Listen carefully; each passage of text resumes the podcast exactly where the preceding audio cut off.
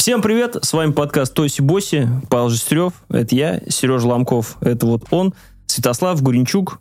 Добрый вечер. Э, сегодня мы пригласили в гости Марию Тычинину из э, создателя проекта From Past with Love, да, то есть сегодня мы поговорили на удивление, о кладбищах, о как найти своих родственников, является ли ваш дед сантехником, куда плевать в пробирку, как поговорить с отцом, как копаться в архивах и прочее. Еще много-много всего. Очень интересно. Мария, спасибо, что пришла к нам, поэтому погнали!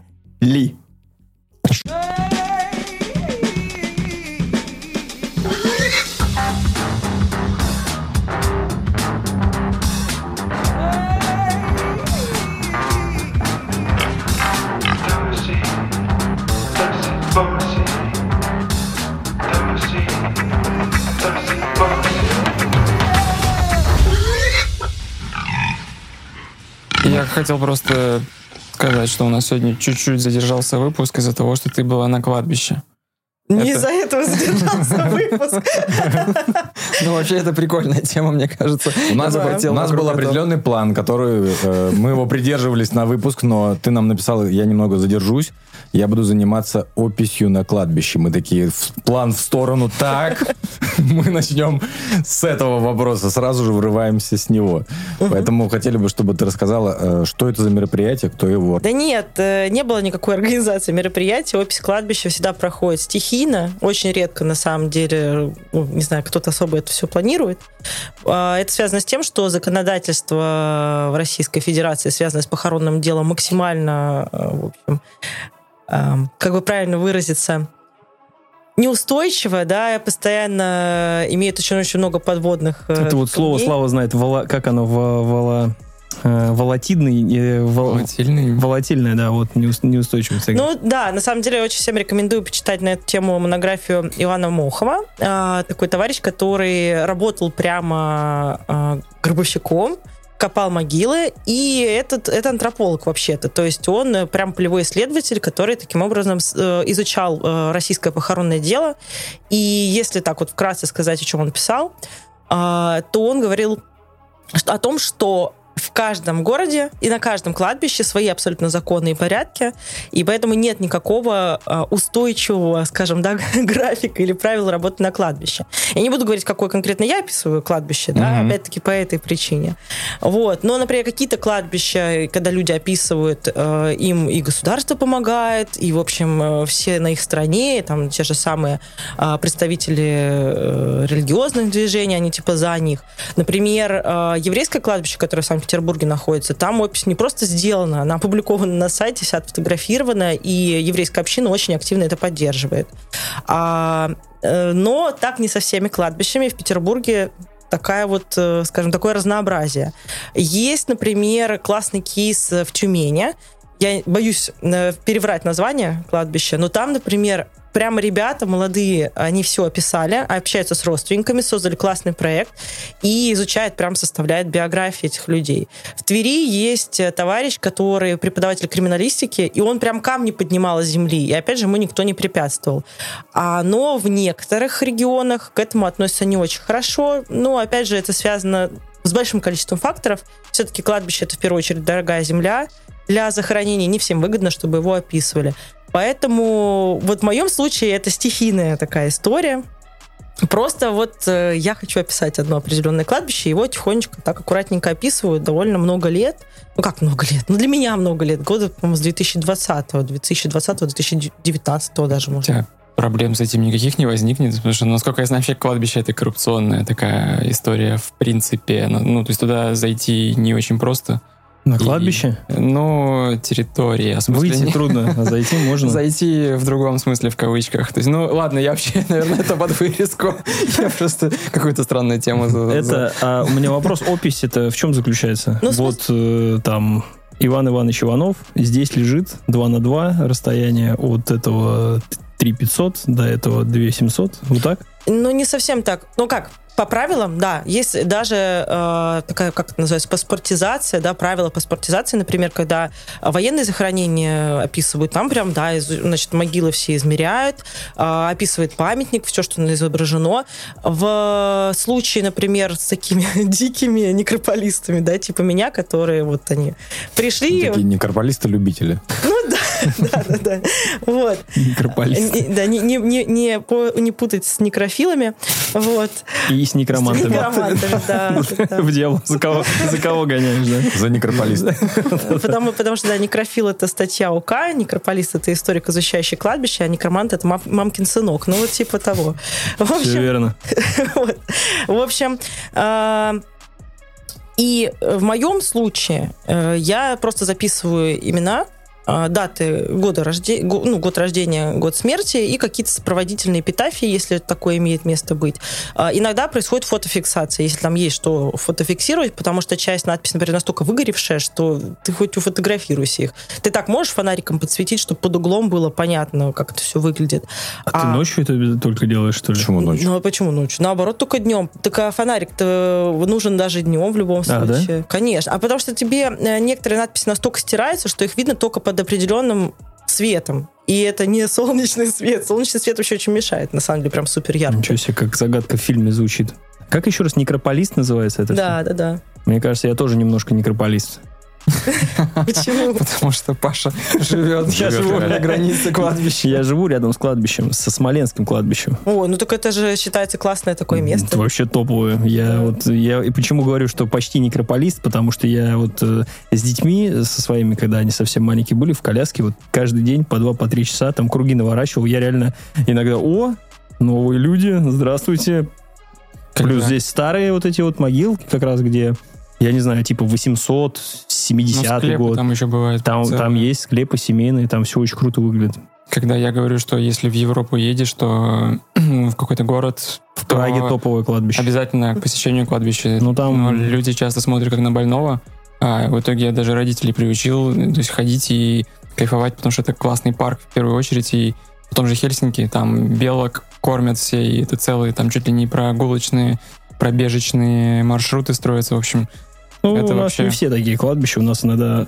Вот я буквально недавно где-то проезжал. Справа просто лес и просто могила. Ну, то есть просто это стоит лес, и между деревьев просто могила. Даже забора у кладбища нет. Просто вот так. О, это как раз интересная достаточно тема. Опять же, всем рекомендую Ивана Мохова в этом смысле. Это как раз так обычно кладбище и появляется.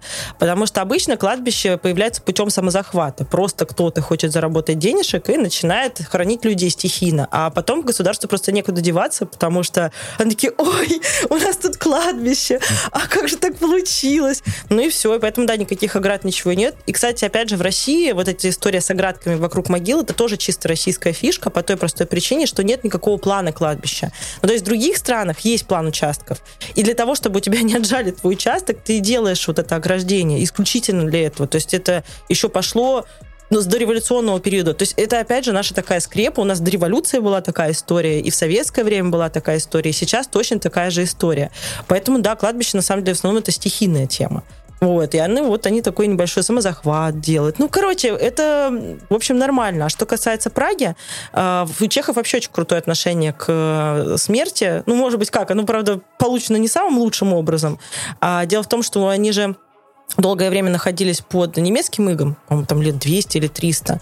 Это первый момент. И немцы нормально их так выкашивали. И второй момент, э, у них же была очень серьезная чумная эпидемия, огромное количество людей погибло, и у них отношение к смерти очень простое. Ну, то есть, как бы это что-то вот супер обыденное для них. Ну, умер и умер. Ну, типа, да. По-чешски.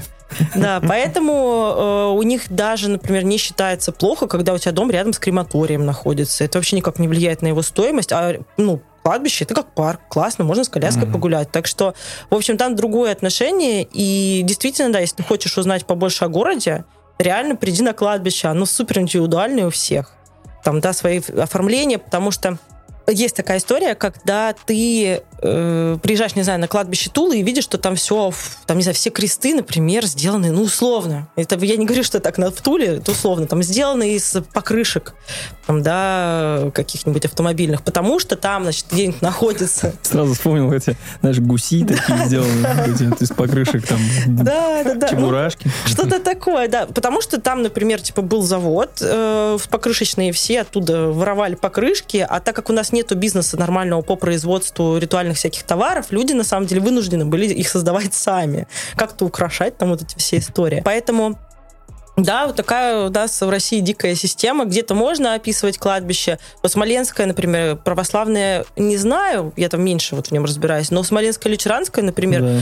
к- наш э, комитет, господи, ГИОП, забыла название.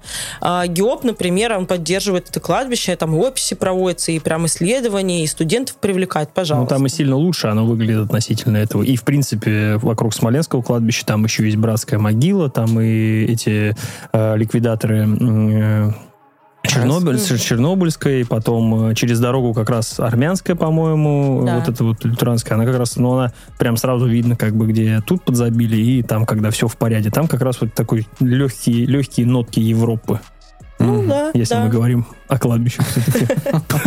Вот. Ну, в общем, короче, да, каждое кладбище кладбищу рознь. Но вот, например, у нас, э, помимо того, что они образуются стихийно, вот, допустим, происходит, что э, людей начали хранить, стихийно э, ребята сделали себе кладбище. А государство таким же образом, вот э, Кузьмоловское кладбище, по-моему, таким же образом э, отошло потом городу, если я не ошибаюсь. Ну да, то есть получается си- обычно система такая. Сначала кладбище вырастает, потом его, собственно, делают официально, потому что некуда деваться. Ну ты уже никуда уже не, не выкопаешь ос- останки эти, да, и никуда их не денешь. Хотя, например, у нас нашли кладбище первостроителей прямо в центре города. Это... На обводном где-нибудь? А, где? На обводном где-нибудь? Не, на Петроградке. Прямо на Петроградке есть такой пустырь, который называют... О, забыла название уже этого места. Короче, это Сытная площадь, и там огромный кусок... эм, огромный пустырь вы можете увидеть. То есть вот Кронверская улица идет. А, ну я понял, где. Вот, ну, Это общем, пересечение с э, Каменноостровским и, как его, Малым. м, немножечко скорее до Пушкарской большой. А, я понял. Ну, в общем, смысл в том, что вот это вот... э, по- Рядом с Миражом. Да, недалеко от Миража, на самом деле. Там сытный рынок, в общем, и ТМО рядом находится. Смысл такой, что там, я не помню, в каком, по-моему, в 2010 году, не хочу соврать, нашли огромное захоронение первостроителей э, Санкт-Петербурга.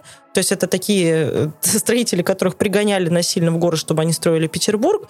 А условий, естественно, никаких труда им организовано не было. Жили они в условных таких палатках. В этих палатках они умирали. Кроме того, очень много ну как, это была система рекрутинга, да, то есть вы должны были, вот у вас там, не знаю, деревня Пупкина, вы должны из деревни Пупкина выделить там 50 человек на строительство Петербурга, хочет человек или нет, в таком-то возрасте, в определенном возрасте с определенными качествами. И вместо них... Знакомо. Что-то напоминает. Такой флешбэк. Ну и, ко- и кого же отправляли? Ну, отправляли на самом деле старых, Схема рабочая. больных. В общем, все, кто не смог убежать. И понятно, что если, если прислали на тяжелые работы старых и больных, они очень быстро умирали. И их никто не парился над их сохранением. Вот они жили на, вот, вот в районе условно этой сытной площади. И, в общем, он там умер, там его и прихоронили. В результате огромное-огромное количество было найдено останков, и их э, просто втихаря ночью куда-то перезах... ну, увезли, перезахоронили в Колпино. Ну, непонятно даже, где оно. А, то есть нашли и увезли просто в другое место? Ну, просто перезахоронили, да, эксгумировали и перезахоронили. Вот так это называется. Ё-моё. Так что нет, такая практика есть, но понятно, что если речь идет о современных, э, ну, тут надо понимать, что а за первостроителей, которые умерли в 1703 году, сильно вряд ли кто-то уже заступится, вот. А если могила, например, захоронения условного какого-нибудь 90-го года, куда постоянно приходят родственники, и для них это важное место, ну, очень трудно городу взять, вот просто так взять, да эксгумировать это все и куда-то увезти. Поэтому, да, практика такая обычно. Кстати, на Смоленском кладбище есть даже некоторые пометки, на некоторые могилы оставляют. Мы сюда приходим, ну, то есть мы как бы посещаем, поэтому не трогайте, потому что там некоторые, ну, действительно, там типа начало века совершенно уже убитый, там он просто туда в землю аж уже провалился, и все равно некоторые люди, то есть родственники уже там, дети детей приходят, и... А иначе я не помню, по-моему, то ли 10 лет, то ли сколько-то, если тебя не посещают, то можно это Типа, мне кажется... поверх намазать маслицем, как Да, Бутерброд. да, да. Ну, считается, что все, значит, э, процесс разложения прошел, там гроб ушел вниз, соответственно, да. Я не помню, сколько лет, честно сказать. Там, ну, не меньше 25, мне кажется. Вот. И если могила заброшенная, да, то ну, как бы как, никто на нее не приходит, да, можно официально перезахоронить, и все. Собственно, в этом и проблема. То есть, например, часть кладбищ, которые находятся в очень удобных местах, на самом деле выгоднее, чтобы никто на них не пришел и просто чтобы перезахоронить, да? Ну, кон- конечно. Потому что Смоленское кладбище было закрыто какое-то время, а туда не хоронили вообще. Да. А потом в какое-то время я выхожу на балкон, а там, А знаешь там ли, они. Да. Та-та-та-да, вот это вот все начинается там. У меня просто вы, у меня э, с окна ровно вырез такой, как бы, то есть деревья, ничего не видно. И такой вот прям вырез такая арочка небольшая, и там вот некоторые эти могилки. Ну, в общем, Не, да. мне кайф вообще, мне очень нравится. Я думаю, что это можно указывать при продаже на Циане, что хороший вид. Ну, причем не бесспорно, иронично. бесспорно, вид очень хороший. Ну, Особенно те, кто еще выше меня живут, там вообще все круто. Вообще кладбище считают легкими города, их так и называют, потому что, собственно, много деревьев, да, и вот сейчас, опять же, вот буквально вчера я общалась с товарищем одним, который занимается э, именно кладбищенскими всякими вопросами, он говорит, да, сейчас идет обсуждение о том, чтобы, ну вот, выработать какую-то концепцию, как правильно относиться к кладбищам, потому что город на самом деле задумывается над тем, что было бы здорово, чтобы у всех была единая концепция. Появляются вот пометки на захоронениях о том, что там, если вы сюда приходите, там, оставьте контакты, там, давайте поговорим. Такое часто случается тоже, поэтому не все так плохо. На самом деле мы скорее идем в позитивную сторону. Но до советского периода и вплоть до 2010 какого-то года, условно, да нет, ну даже до 20-х, а, ну, было все не очень хорошо. А то, что ты говоришь, может, еще могли бы захоронить к родственникам, потому что по закону можно подхоронить прах, урну, типа, Мгм. к родственникам. Вот. Интересно. Интересно, мы как раз, когда единый арт-дизайн в Санкт-Петербурге будет, мы уже как бы это подойдем к нужному возрасту, потому что хотелось бы как-то одинаково, ребят, чтобы Будем никто не выделялся, да? В окей? едином стиле будем. Да, ты вот э, в красненьком, ты в зелененьком, я в черненьком. А я хочу, чтобы из моей могилы выросло дерево. Поэтому я хотела бы... э, ну да, Так я- тебе надо просто семенами прилечь. Не Нет? совсем, не совсем так. Нет, на самом деле есть такая стратегия. Короче, это прям, это прям есть. Попросить существует. завернуть куда-нибудь там, я не знаю. Да, ты в, в, Е- в странах Европы, например, можно попросить твой прах смешать с семенами в специальной такой как-то урне, да, урне, и у тебя прорастает дерево. Ну, мне кажется, это польза хоть какая-то от тебя в жизни. Хорошо, что ты Анты вырастают уточнила, что с прахом нужно смеш- смешать семена. Я думал, что в желудок закладывают куда-нибудь. И из него прорастает дерево, как бы потом. Ну, нет, нет, это, все-таки не совсем так. Было бы круто. Dark Souls какой-то. Да. Надо, не, надо так как-то, ну тогда пришлось бы, блин, сидя, чтобы тебя проросло, и твоя макушка еще вылезла вместе с ней, вместе с костями. Было бы кайфово. Это как Надо, надо эту концепт тоже проработать, чтобы когда ты вылез, как бы, как пошла, дерево. Пошла вот эта Да. креативная мысля. Чувствуется, Алло. Геоп, набери на Я готов стать консультантом как раз по арт-дизайну, единому стилю, чтобы вывески у всех одинаковые. Ну, кстати, к вопросу о Смоленское кладбище, там как бы кто как... э, Короче, как смогли, так и положили. А вот Кузьмовское кладбище, вообще там дорожки сделаны, там как бы все для людей. Приезжаешь, говоришь, там, там можешь спокойно сказать, какая линия, куда пройти, там все видно, мусульмане там в одну сторону повернуты, православные там в другую сторону повернуты, у всех все видно, можно спокойненько подойти, там убирают, всегда поливают, там прям... Оно, видимо, совсем какое-то новое. Нет, оно не новое, просто оно в какой-то момент э, люди начали наводить там порядок, и там э, оно... Вот я хз, я не особо в этом разбирался. Суть в том, то, что там оно в какой-то момент стало просто хорошим, э, и сейчас его еще перехватил город, скажем так, и теперь оно вообще отличное. Ну да, есть такая история, что на самом-то деле, э, ну, если на кладбище э, администрация заинтересована в том, чтобы нормально убирать, там, вести, ну, нормально вести дела, они могут сделать хорошо. Понятно, что просто не все в этом заинтересованы. Вот. А так, вот ты говорил, есть очень клевое, на самом деле, музей погребальный... Топ-3 кладбища Санкт-Петербурга. Топ-3. Как у Дудя. Господи. Я дуть. Топ-3. Блин, я не знаю. Ну, наверное, Смоленское лютеранское 100% оно крутое. Ну, это Ебой. тут, да, ну, тут как бы еврейское кладбище, А которое где у нас еврейское кладбище? на фермерском шоссе, это пролетарская станция метро. Но я всем очень рекомендую. Это Я- там, где Александровские фермы, вот это все, Да. я понял. Да, сто процентов. Но там обалденно очень крутое, крутая администрация, которая помогает еще и родственников найти. То есть у них там есть генеалогический центр. А, они шикарно вообще делают, э, ну, в общем, ухаживают за кладбищем. Но это крутое место, там прям классно. А третье место, блин, даже не знаю. Надо Мне, подумать. кстати, все администраторы кладбищ представляются как вот в Resident Evil 4 противники против всего. То есть я не могу представить как будто бы в своей голове просто нормальных людей, которые действительно, знаешь, как в фильмах, когда показывают, когда мы а, позаботимся от вас, когда там все это произойдет, не переживайте, все, ну такие все как бы культурные, воспитанные. А мне всегда представляются, вот я тебе говорю, как Resident Evil и противники против себя. Ну вот, а третье, слушай, я, честно сказать, даже не знаю третье. Блин. Дайте подумать. Ну пусть будет северная. Ну просто потому что я э, часто бываю на северном. Вот. Это где Северный проспект? Нет, это, это- просто уже за пределами это- города большое, большое кладбище, наверное. Да, это сейчас основное кладбище. Ну да, я думаю, как Ковалевская, Южная. На самом деле можно было бы Серафимское сказать. Серафимское тоже хорошее кладбище. Ну, на мой взгляд. То есть мне кажется, там довольно здорово все сделано. Хорошее кладбище это когда там администрация порядок навела или что? Что ну, хорошее хорошее? кладбище, но мне кажется, это когда есть какой-то исторический слой, да, имеется в виду там революционные захоронения, советские захоронения, потому что э, чем больше интересных людей, простите, похоронено на кладбище, тем больше шансов у кладбища сохранится. А кладбище это реально музей. Ну, то есть, ну, то есть это музей, это очень классный такой пласт э, истории. Просто можно реально пройтись по одному кладбищу, узнать о городе все, по сути. Вот. Ну и когда там убрано, когда там адекватная администрация, в общем, да, наверное, так.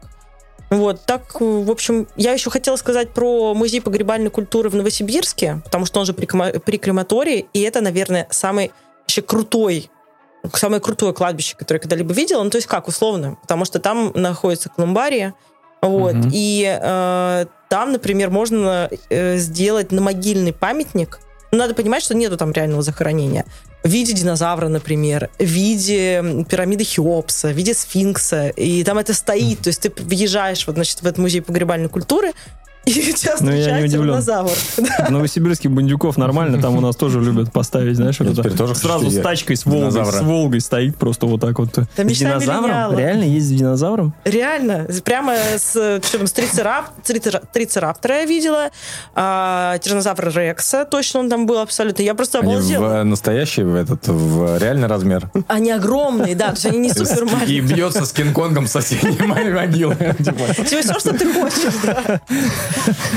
Получается, действительно, какой-нибудь бандюк сделал себе Годзиллу, второй Кинг-Конга. да. да. И они друг против друга Да, да, да, Вася. Годзилла против э, Кинг-Конга, это было бы смешно. Так прикиньте, как круто. Но на самом деле, мне кажется, что наше поколение, типа вот именно э, там 80-е, 90-е и чуть позже, это же вообще кайф. Не знаю, Пикачу на могиле. Это же просто, не знаю, там... И эпитафия будет написано «Пика-пика» Или типа... или что? Она... Или, или, типа он, он был быстрым, как молния. Ну, знаешь, что-то вроде. Молния да. Короче, Блин, ну слушайте, мне теперь надо будет составить портфолио, чтобы я хотел, чтобы люди уже как бы это подобрали бы что. А это не везде, только там такое, да, возможно? Ну, конкретно там, да, но мне кажется, на самом деле, в любом, ну, мне так кажется, что, честно сказать, э, ну, гробовщикам вообще совершенно плевать, какой у тебя будет памятник. Все, что хочет клиент, то они и сделают.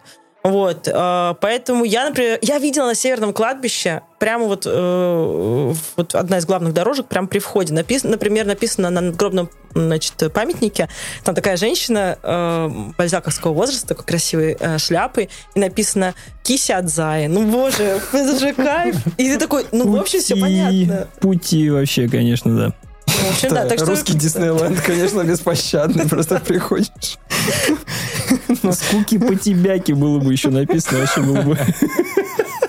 Было бы, было бы, конечно, тоже убойно. Да, поэтому мне кажется, что нет никакого сдерживающего фактора. Другое, просто мы как бы об этом всем не думаем, да и, в общем, не то, что прям хочется. Вот, но э, сама концепция того, что да, пожалуйста, это возможно, это круто, мне кажется. Мне кажется, было бы намного веселее. Даже, я скажу так, что с точки зрения истории, чем более странный памятник, тем больше шансов, что он сам по себе сохранится. Люди Мгм. просто чисто по фану будут его сохранять. Я согласен. Ходя просто на кладбище как посетитель, э, интересный глаз цепляется за прикольные решения, скажем так. Ну, не обязательно там какой-то, я не знаю, сделан сфинкс или там какой-нибудь архангел стоит, там, я не знаю, или склеп. А иногда есть действительно очень... Я не знаю, как-то в душе складывается ощущение, как будто вы этого человека сильнее любили, чем других, когда у тебя просто там крест или еще что-то, и там человек, я не знаю, там 20, там 16 лет, и там просто его вся могила усеяна его фотографиями и еще чего-то, то есть, ну... Тут еще очень классно вспоминается история. Вышел недавно, забыла автора, правда, ирландский э, бестселлер, называется «Грязь кладбищенская». И там как раз одна из тем, что женщина, которая умерла, что типа все мертвые лежат под землей и постоянно болтает, потому что им больше нечем заниматься. И вот одна из женщин очень переживала, что вот э, сын не обещал, что он поставит крест из такого-то мрамора, а сын там, короче говоря, зажмотился, и она от другого, ну, как бы человека, который умер, узнала, что он поставил ей обычный, короче, крест. И она очень, типа, расстроилась на эту тему. Ну вот что-то такое, да. В общем, всем тоже рекомендую почитать. Супер странное произведение, в том смысле, не в, не в плане тематики, а в плане того, как оно написано, потому что там такая, видимо, задумка, что ты должен среди разных голосов, а там просто рандомное количество, Мгм. какие-то рандомные строчки происходят, и ты только потом к концу книги понимаешь, что это диалог каждого покойника, и что таким образом писатель воспроизводит шум который вот якобы на кладбище происходит. Ну, мне, кстати, очень это зашло. Думаю, да, что-то в этом есть. А Елизарова тебе понравилась? Книг. Книга, книги, господи, уже заговариваюсь. А, Михаил Елизаров написал роман «Земля» называется.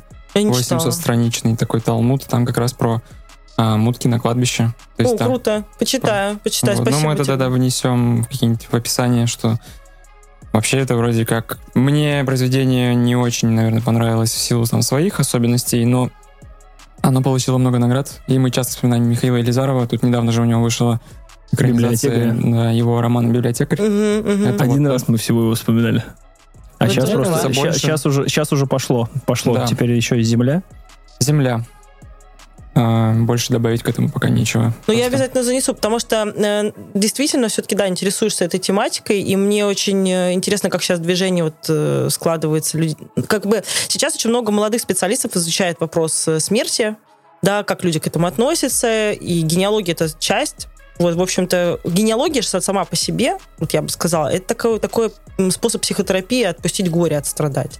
Потому что когда ты, ну, человека потерял, и ты начинаешь изучать какие-то свои корни, тебе на самом деле легчает. У меня э, такой кейс был связан с мамой, вот, когда она переживала тяжелую очень утрату, и через генеалогию она вот прям социализировалась, у нее пошел новый такой виток э, жизни, потому что она начала общаться очень много с коллегами, ты начинаешь переписываться в интернете, тебе нужна эта условная компания, и э, молодые ребята тоже, ну, молодые как, типа, вот, ну, зумеры, они тоже сейчас очень активно этим всем интересуются, они очень многие создают классные проекты, типа, например, ТГ-бота, который тебе, ну, в который ты вносишь настройки, связанные с родственником, и он тебе отвечает, типа, как твой родственник. То есть даже А. такие проекты есть. Именно So creepy. да, но с другой стороны, прикинь, вот если тебе нужно, вот если ты что-то не успел человеку сказать перед смертью, ты хотя бы таким образом чисто психологически себя отпускаешь. Вот, и очень много сейчас ребята это изучают, э, очень много изучают вот этот вот э, период отстрадать, от, ой, отстрадать, отпустить и так далее.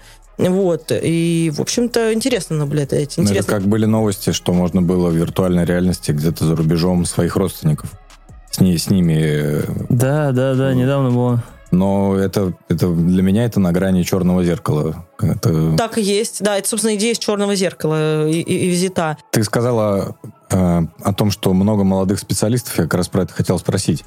Как так вышло, э, что генеалогия и краеведение, наверное, это у нас новый рэп теперь? И очень много э, ребят занимаются большим количеством проектов. Например, я знаю, что ты, по-моему, участвовала, либо ты с ними общаешься, ребята, которые восстанавливают плитку в Санкт-Петербурге. Не восстанавливать. В смысле, был... Очищают ее, занимаются. Да, они приводят в порядок, они приводят в порядок. Я была членом этого движения, я один из сооснователей. А, Есть краеведческая ячейка ГЭНК. А, Мы ее в свое время основали с Максимом Косьминым, Алексеем Шишкиным, Ксенией Сидориной. А, По-моему, это было в 2019 году. Провели два фестиваля краеведческих «Крайкон».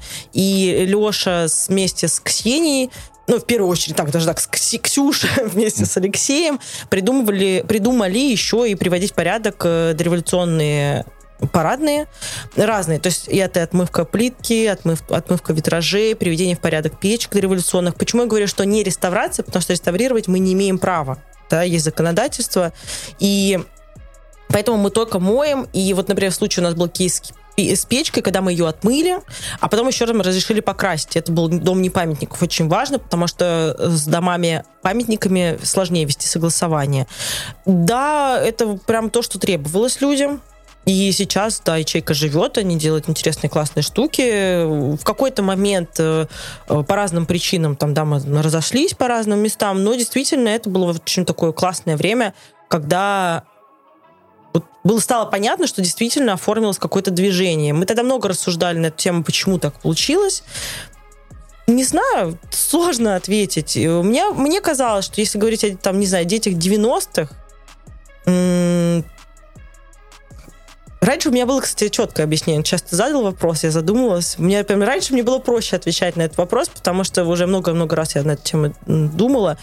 Мне кажется, что, что у детей 90-х, так как у нас никогда не было времени э, какой-то устойчивости, ну, какого-то стабильного времени, ну, да, были условно жирные там 2010-е, когда там у всех резко стали появляться там там какие-то классные большие телевизоры, возможность там покупать какие-то журналы, какой-то прикоснуться к какой-то культуре, но по сути мы родились в нестабильное время, а, мы в нем жили, а потом снова попали в нестабильное время. Ну, то есть получилось, что не было ни одного времени, когда ты мог принимать решение, оно было бы стабильное, потому что в 2008 хренакнул кризис, и все снова стало плохо.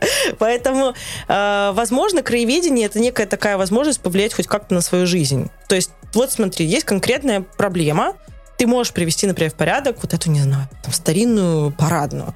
Кайф, это то, на что ты реально можешь здесь и сейчас повлиять. На свою жизнь глобально ты повлиять не можешь. На свою зарплату глобально ты, конечно, можешь повлиять, но, в общем, ну так, опять же, да, если говорить, мы не попали там в момент, когда у всех э, был ДМ, ну, появился ДМС, да, условно говоря.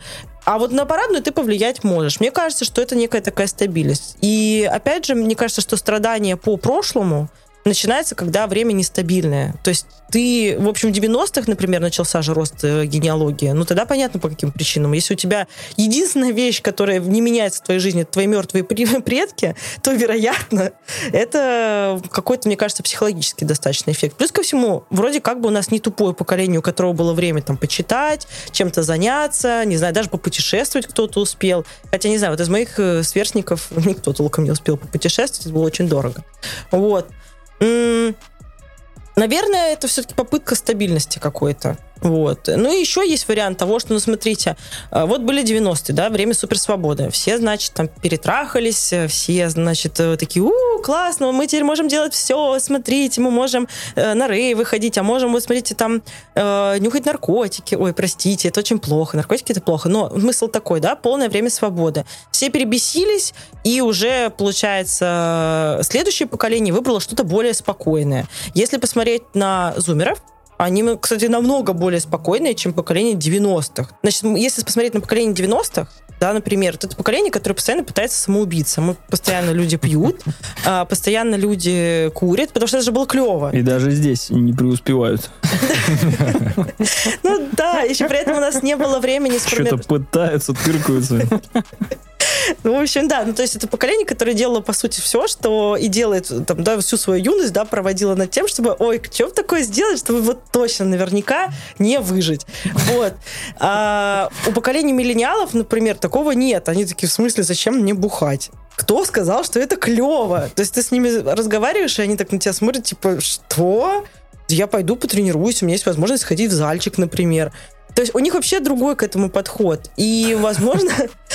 Ты так говоришь, как будто у нас за, за окном просто эти ходят вот такие вот все, типа, в смысле, в смысле бухать? Мы идем качаться, мы только качаемся. Ну, них... Вот этот Пикачу раскачивает, знаешь, как раз вот из этого из мема. Ну, я говорю о том, что просто у них другие интересы, да, и вот у них ну, такой виток меньше в сторону саморазрушения, больше в сторону созидания. Поэтому, может быть, просто это вот такой виток. Сейчас, допустим, все перебесятся, позанимаются краеведением историей, снова станет неинтересно, не знаю, они начнут например, все сажать деревья. Кстати, очень много ребят-миллениалов, которые очень любят сажать деревья, и очень много ребят, которые такие, о, православие, это так красиво. Вот я когда с этим столкнулась впервые в жизни, когда мы хотели, э, у нас какая-то была картонка с иконой, а, Картонка с иконой. Ну, а, ну в смысле... Ну, типа напечатанная как... на картонке. Да, напечатанное что-то на картонке в библиотеке, и к нам пришли в библиотеку на практику ребята. И мы такие, ну, что с ней делать? Они такие, дайте нам, это так красиво. Ну, то есть у них уже другое отношение. Поэтому, может быть, это просто вот очередной виток.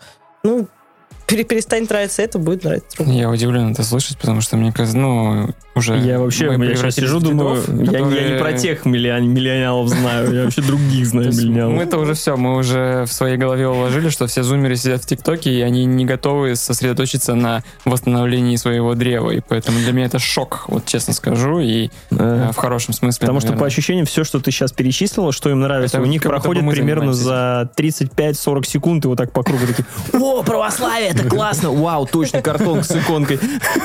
Кстати, кстати, да, г- есть сразу все. Назвала зумеров миллениалами. Что-то, видите, вся в мыслях я о миллениалах. Вот. э, да нет, зумеры офигенно классные.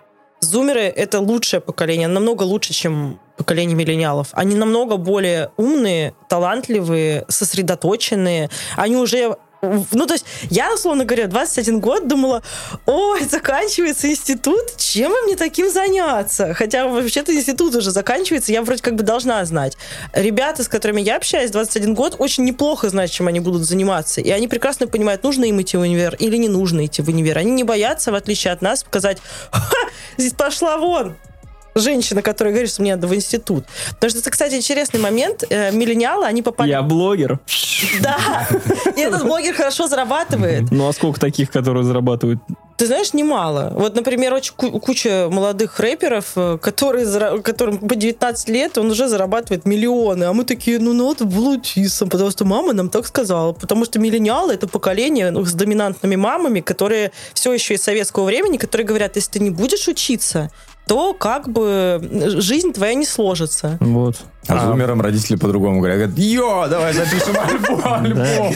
А Влади, Влади из каста тоже говорили, пиши рэп. Он такой, не забывай свои корни, помни, есть вещи на порядок выше, слышишь? Ну вот, и типа поэтому, да, ну что, родители у зумеров же миллениалы чаще всего, так что все нормально складывается. Поэтому нет, зумеры реально хорошо все понимают, и очень много среди них ребят, которые делают очень клевые вещи в генеалогии. Например, в прошлом году именно зумеры сделали офигенно крутой фестиваль, э, посвященный рабочему движению. Рабочему движению 17-18 годов, да, то есть вот сразу после революционного и немножко до. Зумеры сделали. Я просто хочу сейчас в своей голове как-то уложить.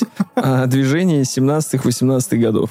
После да, революционного. рабочее, революционное, им это очень интересно. Они обалдеть, как круто это сделали. Они нашли классный коворкинг, э, они арендовали его, разбили по секциям, пригласили супер крутых лекторов, которые читали лекции на классные темы.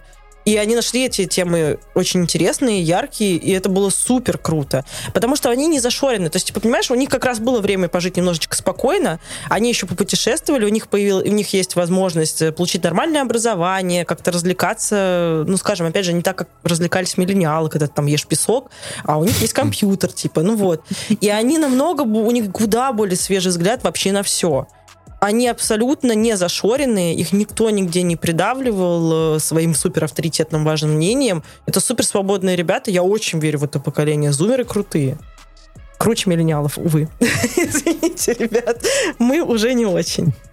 Но ведь зумеры, э, им позволяют это делать родители, которые тоже уже, получается, Ага. которую волну Из-за чего зумеры такие крутые, правильно? Из-за миллениалов, вот так вот их, да, к ногтю всех. Правильно, правильно, Слав. Все, конечно. Пф, Сами они там что-то. Это просто, ми- это просто мы подумали, как вам надо себя хорошо вести, и все. А вы думали вы сами, дурачки, конечно. Ну, кстати, да, в этом тоже есть правда. Мы такие, «Ну, нам ничего нельзя было, но тебе я разрешу. Вот что-то такое. Поэтому я думаю... Я, ну, я сейчас прихожу в архив, и если я только когда в 2016 году я прям начала именно по архивам ходить, хотя у меня в семье вообще эта традиция сохранения и изучения корней типа была всегда. Мы всегда с братом знали, что вот есть прабабушка, прадедушка, они занимались тем-то, тем-то, мы посещали их могилы. Не было не было варианта того, что ты об этом не знаешь. Но вот я впервые пришла, когда в архив в 2016 году, не соврать бы.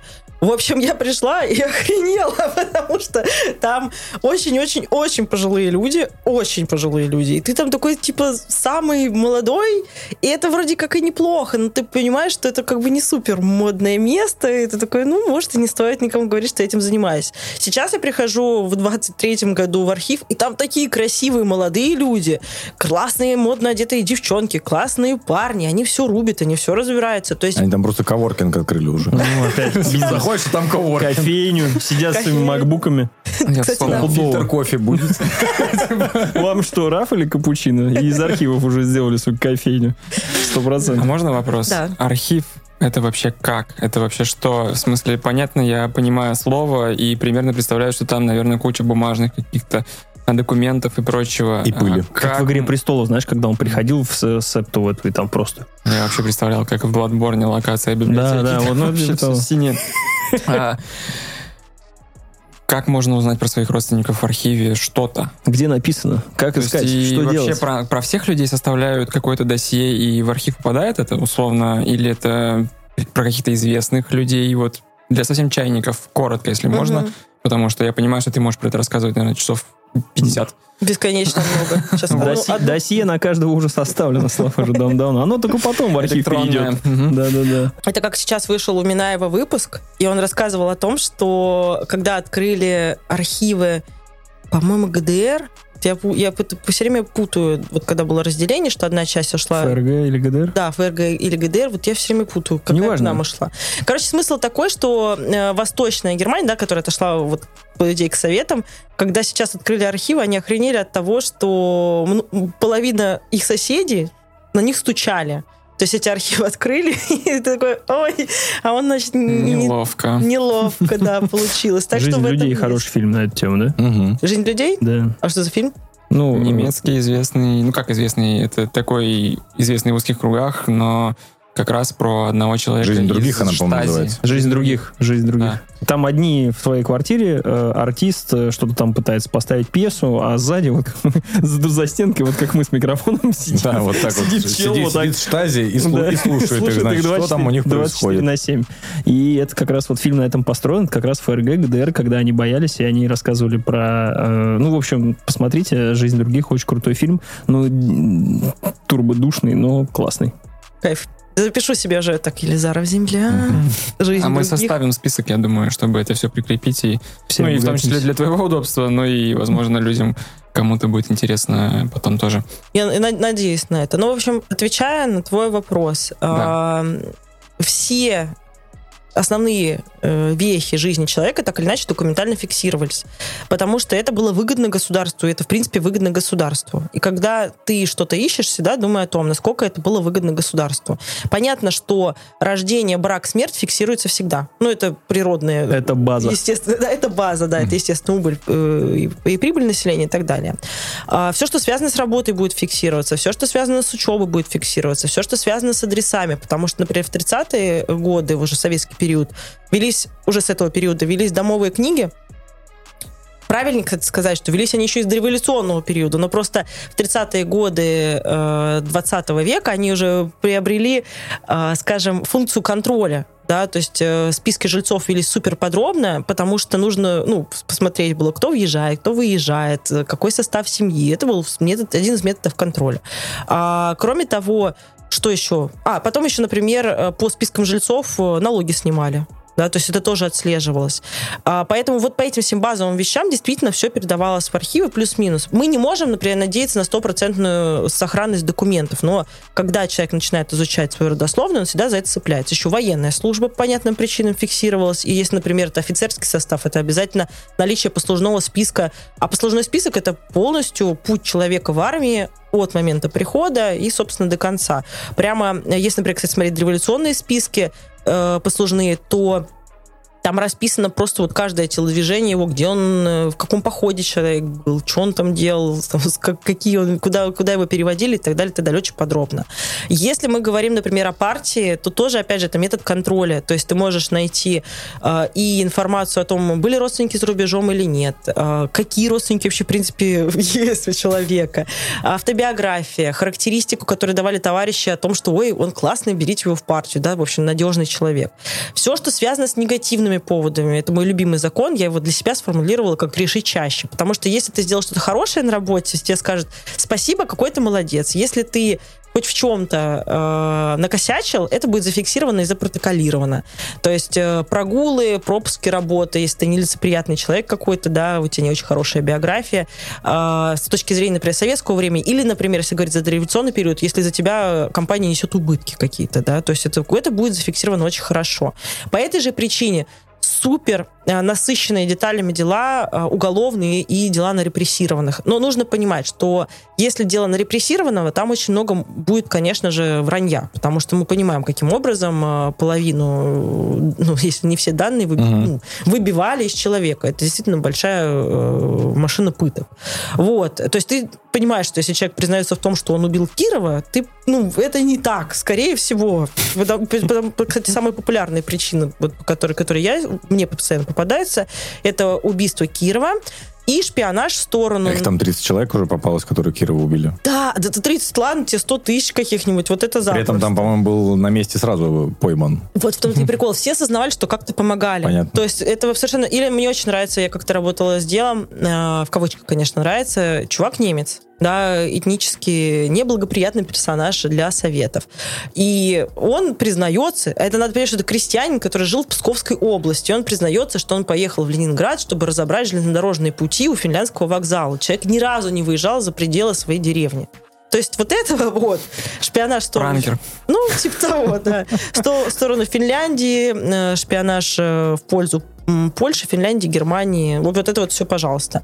Потом э, уголовные дела и дореволюционные супер подробные. Я помню, э, смотрела, это мой любимый пример, я смотрела дело на э, в мещанку города Владимира, да, то есть это жительница, городская жительница, и она плеснула, значит, какой-то товарищнице своей кислотой на юбку. Никто не пострадал, кстати, как ни странно, кроме юбки. Вот. Но было подробно расписан семейный состав той, которая плеснула, и той, которая вот вышла пострадавшей. То есть это всегда очень подробно.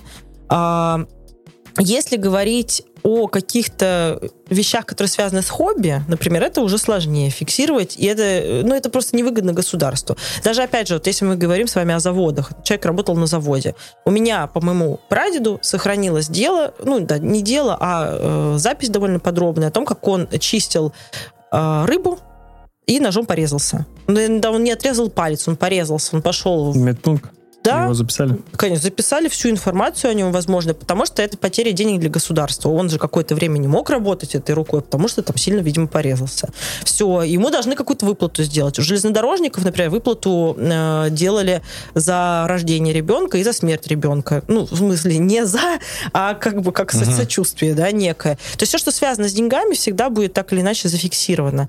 А есть форматы личных дел, да, есть дела э, массового характера, да, то есть всякие списки, личные переписки, где человек может мелькнуть. Это тоже есть. А если говорить технически, как ты идешь в архив, ты по ним, ну, я всем рекомендую начинать с советского периода, даже если вы хорошо знаете его. Вы сначала идете в архив советского периода, потом потихонечку перемещаетесь до революционный период, да, у нас архивы в основном вот по такому делятся. Там много типологий на самом деле, ну вот, пожалуйста. В архив ты приходишь и можешь работать спокойно абсолютно со всеми делами с момента создания, а де-факто с момента окончания, да, закрытия этих дел м, спустя 75 лет. То есть сейчас на данный момент все дела до 48 года э, доступны всем желающим, по сути, и никто тебе ничего не сделает. А, Архивы живут на деньги налогоплательщиков, и, собственно, им служить и должны. А в каждом регионе есть свои архивы. Да, в каждом городе есть свой архив, причем не один, они бывают разных видов. Если мы говорим о Петербурге, то у нас, если мне память не, не изменяет, свыше 30 архивов. Но если говорить о базе, да, так называемой, это городские архивы, э, значит, э, архив новейшей истории, то есть все, что после 17 года, архив исторический, все, что до 17 года. Э, И дальше э, разделение по тематикам. Есть партийный архив, где дела партийные, потому что это большой очень пласт. Есть архив э, работников э, литературы и искусства. Но это конкретно у нас. Есть архив ликвидированных предприятий. Да, это тоже такой миф, что вот там деревни, предприятия убрали, ничего нет. Да все есть, документально есть. В этом на самом деле чудо, кстати, мне кажется, бюрократии, что можно снести завод, но документально он будет существовать. Это круто. Там деревни, дома, все это сохраняется вот на бумаге. Сейчас кто-то такой. Точно, точно, очень круто. Завод снесли, а он по бумаге еще есть. Тема. Вот. А фактически как происходит? Какой-то, ну, то есть вот идется за каким-то конкретным человеком, э, там, имя, фамилия, да, э, ищем, фамилия там на Ф, да, ищем в букву Ф, находим его где-то в архиве, смотрим, А. где он, потом идем в другой, или как это происходит? Я дополню вопрос, что Мгм. ты же, в принципе, ну, исследователь, э, детектив э, и генеал- генеалог. Как правильно, какой науковый? Генеалог. Генеалог. Генеалог, правильно? А Да. не генео- Вот, гене- И ты этим занимаешься в том числе по, как бы сказать, по просьбам, по заказам сторонних людей. Ну, я начала, у меня э, получилось все довольно забавно. Если что, я не планировала заниматься генеалогией, это в мои планы вообще никогда не входило. Это последнее, чем я думала, что буду заниматься когда-либо. Я хотела заниматься журналистикой, и меня затянуло спортивную журналистику. То есть я еще во времена э, учебы в институте уже занималась журналистикой, писала какие-то статьи, подрабатывала там на каких-то видеоканалах чисто, чтобы была какая-то практика. Хотя у меня образование историческое. Вот, я, собственно, в процессе поняла, что надо, вот, хочу этим заниматься. Я работала сначала на радио «Зенит» редактором, потом пять лет я проработала на видеоканале «Железный рейтинг», где мы снимали программы, собственно, посвященные силовым видам спорта. А потом э, еще во времена железного рейтинга, собственно, у меня случилась очень грустная ситуация с мамой, и я увидела, что существуют курсы по генеалогии при библиотеке. И мама, это единственное, что типа пошла мама, это вот на курсы, потому что она отказывалась вообще от любых вещей, не выходила из дома почти, в общем, и нужно было ее вытащить как-то. И когда мы пришли на эти курсы по генеалогии, естественно, всю родословную я отдала ей. Ну, то есть мне казалось логичным, чтобы она этим занималась, чем больше она будет загружена, да, тем лучше. Мне ничего не оставалось, как начать изучать что-то другое, а тут я неожиданно увлеклась революционными открытками. Потому что я, в принципе, до этого собирала всякие открытки смешные, и тут что-то мне сказали, поедь там на барахолку, там есть какие-то классные открытки, и я начала эту э, э, изучать открытки. И получилось так, что я, так как открытки все разные, да, это все время так или иначе, да, путь начальный единый, а когда ты в детали уходишь, ты уже начинаешь по-другому э, нарабатывать опыт, да, то есть разные кучу разных э, получается методов исследования. А, и у меня их какое-то количество кейсов накопилось. То есть получилось, что если мама, например, изучала крестьян, вот она умеет изучать крестьян, потому что у нее был такой опыт. А у меня были сразу и дворяне, и купцы, и там священники, это все по-разному изучается.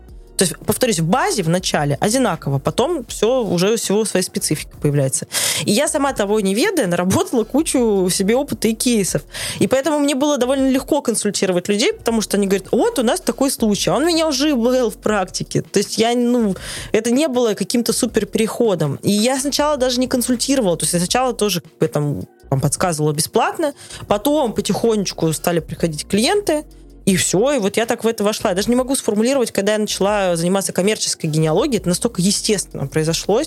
Вот. И сейчас до сих пор, что любопытно, каждый раз, когда мне говорят, генеалогия это легко, я думаю, господи, а когда будет легкий случай? Почему все приходит с какими-то сложными, непростыми задачами? Вот. э, Но, тем не менее, мне немножко проще было, чем другим. Я знаю, что, например, э, коммерческие генеалогии некоторые начинают, например, они приходят в генеалогическое агентство и как подаваны начинают там выполнять какие-то мелкие задачи от более старших товарищей, которые уже в этом что-то понимают. А Есть одна знакомая у меня, которая три года бесплатно работала на генеалогов, оп- опытных, чисто вот, чтобы набрать опыт. И это действительно очень сильная специалистка, она прям, ну, топчик такой. А, у всех свой путь. В основном все начинают заниматься своей родословной, а, у тебя появляется ощущение, что ты просто офигеть, как все знаешь. Оно ошибочное, потому что я, например, чем дальше я занимаюсь генеалогией, тем больше мне кажется, что мне не хватает вот этого, блин, вот тут дырень, вот тут я ни хрена не знаю, надо вот здесь подкачаться, вот здесь надо литературу почитать, а тут вообще какие-нибудь пройти специальные специализированные курсы именно по вот этой конкретной теме. А когда ты только начинаешь, тебе кажется, что все просто очень легко. И люди начинают заниматься коммерческой генеалогией, ну, в общем, и думаю, таким образом уже через заказы нарабатывают опыт. Вот, в общем, наверное, так все это происходит. А в чем конкретно сложно? Вот ты говоришь, у тебя нету простых случаев. А- а каждый раз... Что очень- такое простой случай может быть? Типа, Простой случай? Пришел и все написано про него или что? Нет, ну, просто- тебе досталась уже готовая карта кем-то нарисована, и там прям все расписано. То есть, оказалось, хранилось, не знаю, в шкафу. Наверное, это простой случай, да. Я, бы сказала по-другому. Готовый случай, это, как- э, точнее, классный случай, это когда ты пришел, тебе говорят, значит, у меня вот есть такие-такие данные, что-нибудь поищите. И ты находишь, да, там сразу личные дела тебе сыпятся, ты такой, вау, круто. А, и когда, ну, в общем, в общем, данных не слишком много, но не слишком мало, и есть какое-то количество документов на этот счет в архивах. И они легко выявляются, потому что в половине архивов, на самом деле, э, для того, чтобы найти нужное дело, нужно еще, типа, провести отдельную работу. То есть э, в ряде архивов до сих пор нету не опубликованы все списки дел на сайте, то есть ты еще должен запариться. Я, например, э, ездила сейчас в Российский военно-исторический архив в Москве, и там половина описей дел доступна только там. Ну, то есть ты должен приехать в Москву и там поработать с конкретной описью для того, чтобы что-то вытащить. В Санкт-Петербурге, например, супер все клево, они все дела, все описи, которые есть, э, именно городские архивы, они все честно опубликовали, ты там чуть-чуть там э, это загуглил, условно говоря, у них на сайте что-то нашел. Вот. А, но очень часто бывает так, что пласта документов нету, и все, и ты, в общем, сидишь и думаешь, а где бы мне их достать? Потому что в идеале бы, хорошо бы, если бы были личные дела, а, документы по рождению, смерти, браку, ну, это метрические книги, так называются. Да, круто, все, классно, ты там что-то зацепился и ищешь. А часто этого нет. Например, у меня был сейчас случай э, с женщиной из Тосна. Ну, как, ну, вот Тосно. Ну, казалось бы, Тосно. Вот два человека из Тосна. Вот, видите, какое совпадение. Я и думаю, просто ни с того ни сего. Ты Готовил, что ли? Мои? Так это, так это же Семеновна. Ну, так я знаю, конечно. Ну, Землячка наша. Ну, Короче говоря, казалось бы, все очень просто. У нее еще там железнодорожники в семье. Супер круто. Но нет документов по Тосно. Ну, просто, ну, то есть они как бы есть, но они нам не подходили, и мы вот... э, краеведческий музей есть, а документов А нет. по Киришам есть, а по Киришам есть? Есть там что-нибудь, засыпочка какая-нибудь? А что, в Кирише дело А было? Кириши лучше, чем Тосна. Да, да, да, да, сейчас закусимся. Да, у нас есть краеведческий музей. Кладбище, кстати, у нас довольно неплохое в Тосно. На удивление. И там, кстати, есть крутой склеп какого-то бандюка как раз вот из, э, из таких... В виде как- мерса? Как, как из мемов типа того. Блин, кайф. Я подумал, круто. что ты сейчас скажешь склон. Если честно, ты так показал, сейчас к начинается. Думаю, неожиданное развитие для То есть кладбища. э, информации вообще никакой нет. Ну, нет, есть, по Тосно есть какая-то часть, но та, которая подходит ей, нету. Или у меня, например, есть клиентка, у которой идеальный случай. Мы знаем адреса места жительства. Это Петербург. А, у нее сословие мещане, которое хорошо фиксировалось. И все, просто сейчас... А, железнодорожники в семье. Железнодорожники это всегда топчик. Если у вас есть железнодорожники, вам очень повезло. И все, мы просто с ней сидим сейчас уже, который второй или третий год, мы с ней пытаем, просто перебираем уже документы, потому что ну нигде не находится информация. По какой-то причине они не оставили след. Поэтому э, вот такого идеального случая, ну вот я не припомню ни разу, чтобы было так, чтобы я такая, ой, как круто. Может быть, кстати, это знаете, с чем связано? Что когда у тебя все легко очень ищется, тебе не нужно обращаться к специалисту. Ты, в общем-то, сам прекрасно с этим справляешься. К специалисту как раз обращается, когда ничего уже не нашел. Он такой, ну, это же специалист знает. Вот. Э, Кстати, часть людей ломается на том, чтобы просто смотреть документы.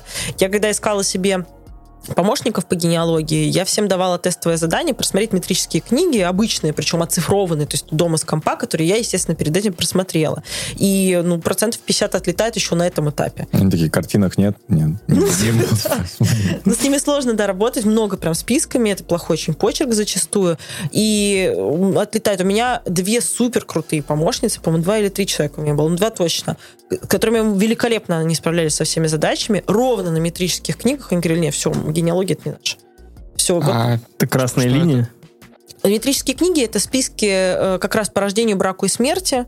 Э, Дореволюционный период это все велось э, в формате одной единой книги по Это церковному просто имя, От, фамилия. вот от руки. Вот так Да. еще записанное. Да. Это журнал просто. Журнал? Типа, да. Ну, Убыл, прибыл. Такой вопрос. Как мне подготовить себя, чтобы мои родственники через 150 лет вообще на изи меня нашли? Потому что сейчас мы живем в век цифровых технологий. Я, конечно, на госуслугах там есть, все вот это все записано, но серваки, сами понимаете, постапокалипсис, пустошь и прочее. Что мне надо Это, сделать, где, кстати, надо, где нужно отметиться? Допустим, э, кто-то переезжает в военкомат, не сходил, а кто-то там брак не, не зарегистрировал, живет гражданским, карточку себе не оформил. что-то. Что мне нужно сделать, чтобы меня через 150 лет мои родственники Павла нашли? Я надеюсь, подкаст все еще будет выходить. Вы там, пацаны, смотрите. И- и, э, искусственный интеллект тебе как раз Да, заменят, и просто будет э, это... Очень крутой вопрос, спасибо тебе за него, Паша, потому что это офигеть, это моя любимая тема, я всегда об этом пишу, э, потому что Стартер-пак. Как найти себя через 150 лет. это ре- реально к- э, классно, э, потому что от нас реально ничего не останется, ну, потому что это... куча мусора Да. останется. То Ну как, нам да, кажется, куча что мусора, да. тысяча фотографий ВКонтакте это офигеть какое наследство, а по факту действительно серваки слетели, и никто даже смотреть эти фотографии не будет. То есть, Ладно. когда меньше, но четко, это даже лучше, чем вот этот россыпь. Ладно, разных. серваки, просто одноклассница залупилась на тебя и удалила твои фотки.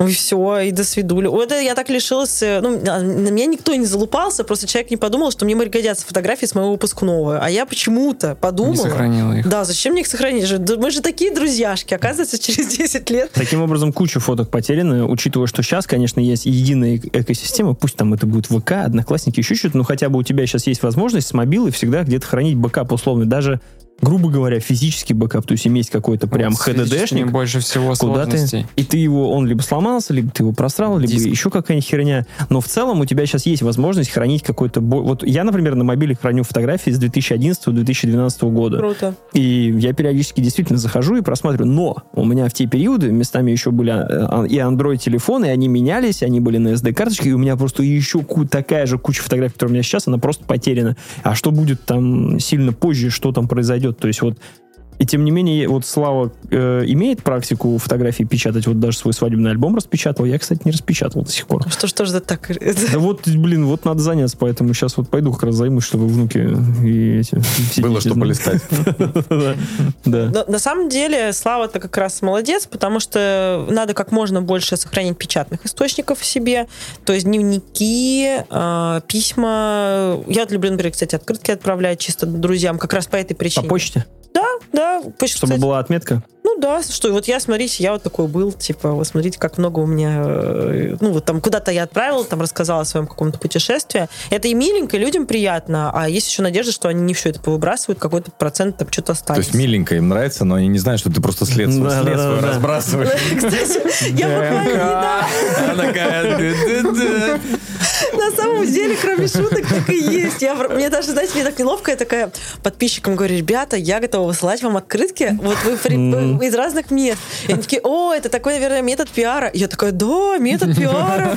Просто я немножко переживаю, что от меня вообще ничего не останется. А тут хотя бы открытка, там, где э, Мария from Past Love говорит, что Тверь ей не очень зашла. Но хотя бы такой вариант. Ну, Кстати, мне тоже.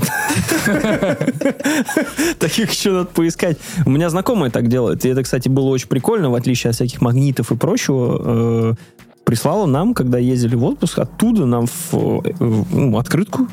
Там. А, у многих Типа людей это йоу-йоу? прям пункт назначения в каждом городе. Ты заходишь на почту и рассылаешь. и- Это круто. Да, звучит круто.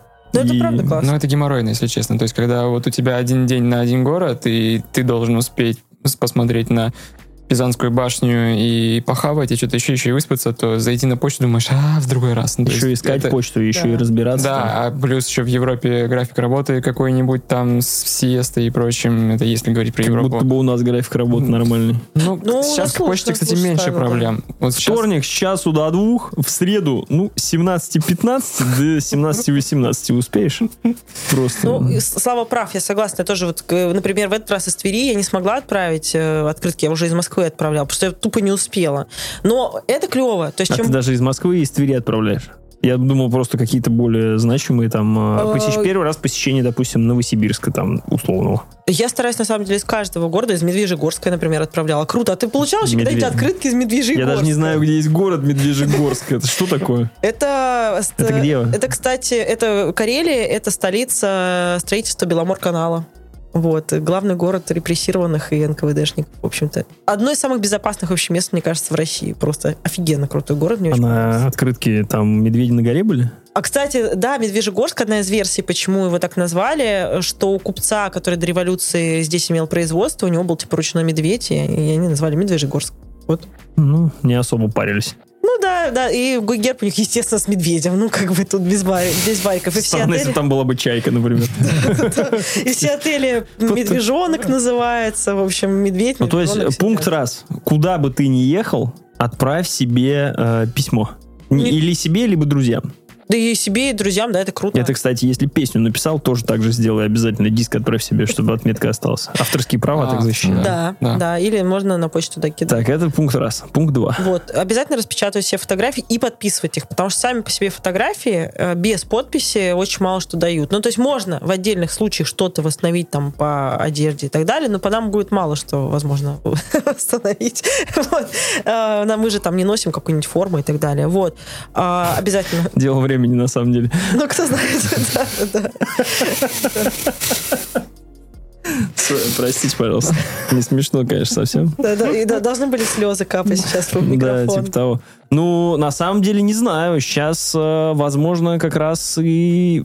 Ну, сейчас просто шмота, во-первых, очень много. Понятное дело, если половина там в Заре или в Uniqlo одета, но если люди отличающиеся э, каким-то там, условно, там, Balenciaga или еще что-нибудь, то, мне кажется, из этого можно тоже будет какие-то выводы сделать. Ну да, что О он, сословии человека. ну, что он, что iPhone 15 у него там. что он слушал Limp Bizkit в детстве. Но это тебе вряд ли поможет по генеалогии, если честно. Ну, Почему нет? У меня есть футболка, на которой концертный тур прямо здесь написано, и можно узнать, что я был на концерте Limp Bizkit. Вот там опись, правда, не проводилась, конечно, но тем не менее. Ну, беда в том, что как раз в этом-то и косяк, что, э, к сожалению, от того, что ты условно угорал, э, там, не знаю, вот у меня куча мерча тоже всякого разного, там, не знаю, погорелось ты угорал, это ничего не даст тебе с точки зрения фиксации. А, у нас были, например, до недавнего времени еще домовые книги, и ты такой, отлично, хоть что-то от меня останется, но их отменили, то есть вообще теперь нет. Но это и бессмысленно, по большому Даже счету. ра- эти книжки трудовые. Теперь электронные. М, Не совсем так. Там есть вариант пока бумажный, и можно выбирать электронную. И пока можно, можешь оставить себе бумажную пока. Но В общем, бу- нужно но топить это- за, за деревянную. сказать, А за вот на КПП, на КПП в бизнес-центре вот запись делают. Это... Они уничтожают, я думаю, все эти журналы, к сожалению. Если Тогда только- нахер они делают эту запись? Ну, я думаю, они Идиоты. хранят Вот сейчас спустимся вниз, скажем. Скажите, пожалуйста, отдайте. Не мою, не вот, вот эту оставь. Вот эту оставь, ну пусть люди хоть знают, что я в этот бизнес-центр прихожу. По- По-братски, пожалуйста. Да, да, да. И, ну, третий способ пойти работать в Гасуху, потому что там все еще ведутся личные дела. А в Кремле, как выясняется, мне тут недавно по секрету рассказали, даже если ты просто курьером работаешь, ты даже автобиографию свою пишешь. М, Так вот, Вот. почему они все в Кремле работают. Вот, так что да, След в истории есть. оставить. Потом приходит усатый Том Круз. Кремль. Это как не сидел, типа, и начинает бежать. И куда ты Кремля нет. Да, да, да. Это была культурная отсылочка, поп-культурная, простите. Пятиминутка, пятисекундка. Вот, ну вот, а получается, э, ну, вести дневник еще, да, потому что у нас есть супер крутой гениальный проект. Бумажный, Можете. важно, что бумажный. да. Я да. придумал. Теперь, Раз, короче, сейчас Да, и. ЖЖ не подходит. Да, и Obsidian теперь не подходит. Короче, смотрите, вот до этого всего концепция была, что все боялись, что товарищ э, слушает и смотрит на тебя. А теперь надо просто в обратную сторону ему всегда Всё его так. оповещать. Надо снять с них Братан. нагрузку. Братан, я Открытку здесь, товарищу майору. я здесь сегодня... Ты записал? Чего сидим-то? Я не понимаю, ну... Давай, ну, запиши. Такой-то такой. потом. Ну, реально, блин, все время потом откладываешь. Потом я здесь не был, здесь не был. Как мои внуки об этом посмотрят? Он же, все, он же все равно следит. Какая ему Да, разница? да, мы же ему поможем, нагрузку снимем. Спокойненько будет работать уже. Есть еще, кстати, один способ э, сохранения, потому что бумага же тоже горит. э, и это способ, который подсказали как раз специалисты из Прожита. Ну, не то чтобы всем его рекомендую, капсулы времени, Мгм. когда ты сгоняешь... Ну, во-первых, ты как можно больше должен источников оставить, то есть это должен быть и жесткий диск, и, я не знаю, условно, Google диск, э, проплаченный на сто лет вперед, и бумажный носитель. PlayStation Plus до 2050 Ну вот, как вариант, да-да-да. Ну, это достойное наследие внукам, я считаю. Такие, типа, дача, нахрен дачу. PlayStation. Дед был А хороший. капсулу времени куда, в землю закопать или есть какие-то Как- специальные... Слушай, как вариант, да можно куда угодно. То есть, по сути, не знаю, на дачу у тебя яблони растет, закопай капсулу времени со своим личным дневником, какой-то информацией о себе. Это вариант действительно. То есть, чем больше, на самом деле, у тебя будет носителей информации о себе, тем лучше. Надо понимать, что 70% все равно погибнет. Но э, какой-то процент может остаться. И, э, наверное, все-таки своих детей приучать к тому, чтобы они не все выбрасывали, связанное с тобой, что, в общем-то, ну, обычно и делается. Объяснять, почему важно сохранять информацию. Что вот мне бы хотелось, чтобы вот не только на могильный камень с трицератопсом, но вот еще было бы неплохо небольшую капсулку времени, чтобы ты... Это, получается, тоже нужно немножко себя переломать, потому что, мне кажется, нынешнее поколение нас, наоборот, старается избавиться от всего. То есть, чтобы минимизировать, больше, больше количество выкинуть, потому что у нас есть травма, что наши родители всегда все хранили. Ну, просто нужен гараж, Серега, нужен гараж, надо купить гараж. Это- гараж — это наша капсула времени. Да, там Да. все. У меня пока балкон. Балкон и гараж. Всё. балкон, блин, не так классно, а гараж... А сейчас да. даже строят без балкона, понимаешь, негде это собирать, купить собирать гараж. это все. Но я на самом деле жалею, что мы, особенно когда переезжали с Тосно, вот много всякого просто не стали с собой брать. И сейчас я вспоминая там некоторые штуки, было бы классно это даже потрогать. А что было бы... Я, когда приезжал к бабушке с дедушкой в свое время в Липецк, у деда был сарай. Сарай — это а.к.а. гараж в в наше время. И там как раз вот посмотрите, какая древность. И я там нашел очень много, э, ну, не только игрушек, Короче, это, наверное, будет смешно звучать. Мой отец в детстве сделал из дерева калаш. Ну, это классика. Ну, Это то есть вообще, калаш, первый нож, парень на деревне с топор. такой штукой. Это был, и у него причем он был... Еще и я- ремень гвоздями качественно, прибитый. э, на брезентовый, брезентовый такой. Да. И, короче, этот калаш был один в один калаш, то есть покрашенный с коричневой этой, черная вся там. И он, он прям был как настоящий калаш. И вот было очень круто это потрогать Это и как бы прикоснуться. звучит. Ну, грубо говоря, прикоснуться к детству там своих родителей, да, а прикиньте там, э, там к детству своего деда или там прадеда, которых я, например, вообще никогда в жизни не слышал, не видел. Мне вообще было бы интересно ознакомиться и посмотреть историю, судьбу своей э, семьи, куда, откуда, откуда и куда, куда понимаю, пришло все это. А у А вот тебя в откуда? семье было... При-. Слово не, не вниз, а вверх, наоборот, прорастало до, ми- до меня. И там я просто стою крестом, как у Зака Снайдера, да? А у тебя в семье было принято у бабушки спрашивать там про прабабушку, про родственников?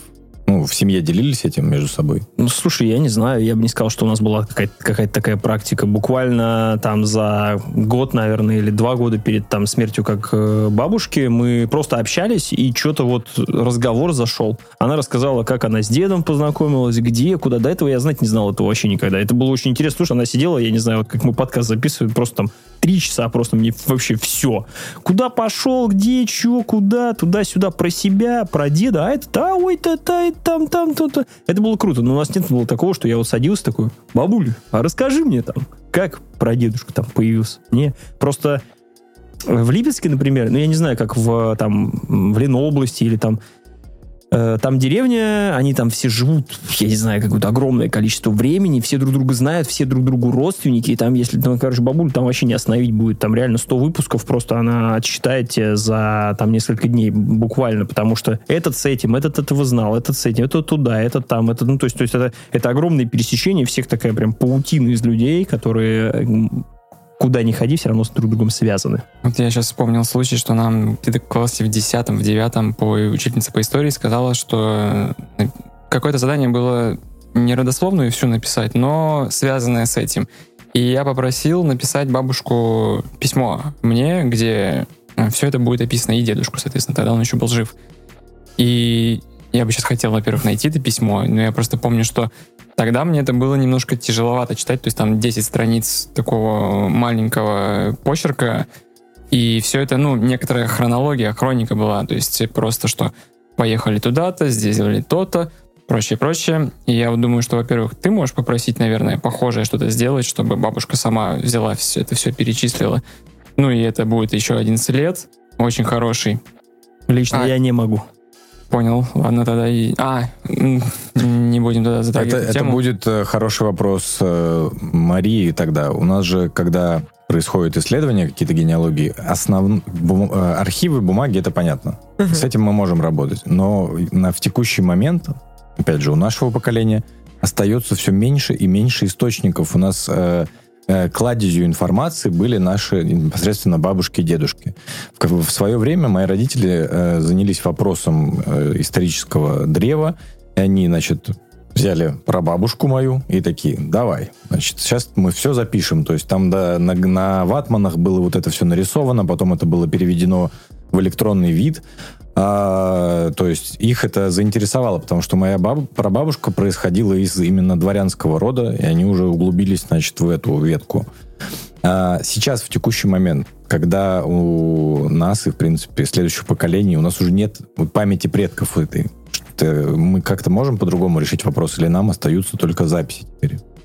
Сейчас, прежде чем ответить на твой вопрос, скажу еще вам один point, потому что я подумала, как раз вот слушая вас, что, возможно, еще одна причина, почему мы так интересуемся генеалогией, потому что это же познание себя. Вы же, на самом деле, все, что вы говорите, Все так. все, что вы едите... Откуда ты, кто ты? Да, это все родственники. То есть вы даже этого не замечаете, но у вас половина слов это не ваши слова. Вы просто их услышали от мамы, мама услышала от, па- э, там, от, от своего отца там, и так далее, и так далее.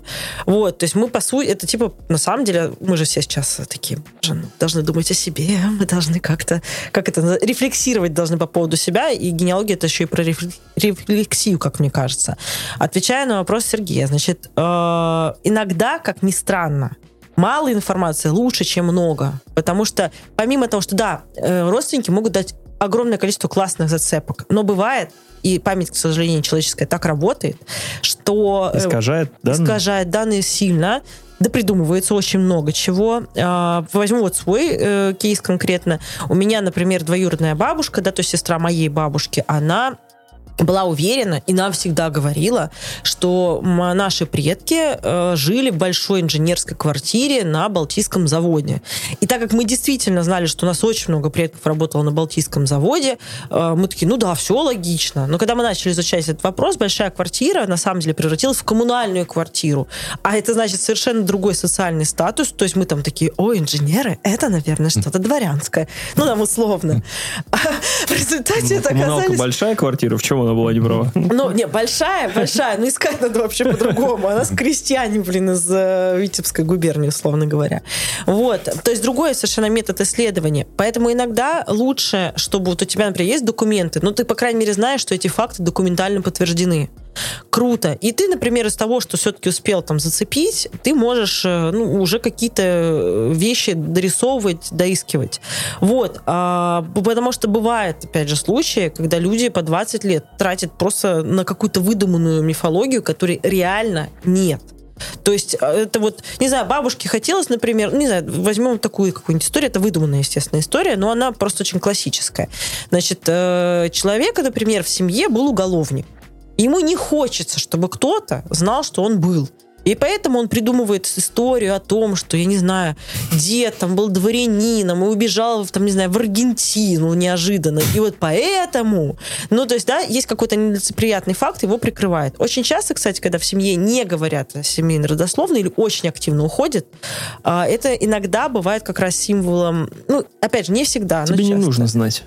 Типа да, Не да, надо. да, да. Э, Иногда это показатель того, что была репрессия, потому что люди до сих пор боятся, и, в общем, в общем, как оказалось, они правы по большому счету, а, говорить да, на тему репрессии и так далее. И либо же было, например, какое-то очень нелицеприятное что-то.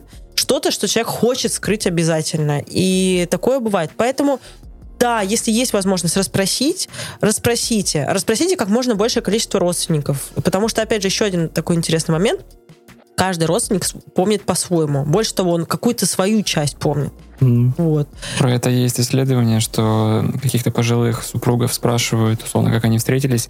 В 50% случаев э, данные разнятся или там, ну, то есть спустя, например, 50 лет спрашивают пожилую пару.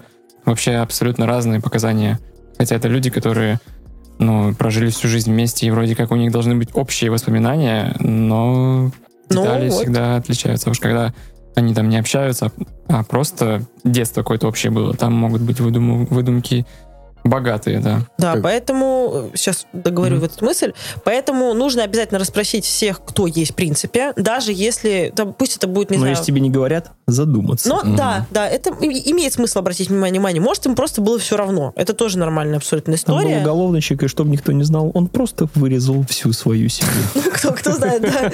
Да, Ну, не всегда, но э, это бывает такой важный маркер. Кроме того, не нужно стесняться писать в соцсетях, если вы видите, что человек, там, не знаю, из э, подходящего населенного пункта, и у него там подходящая фамилия, нужно написать. Опять же, я помню, что э, у меня есть кейс, где было потеряно несколько лет из-за того, что там человек по какой-то своей причине постеснялся написать человеку в сети- соцсети.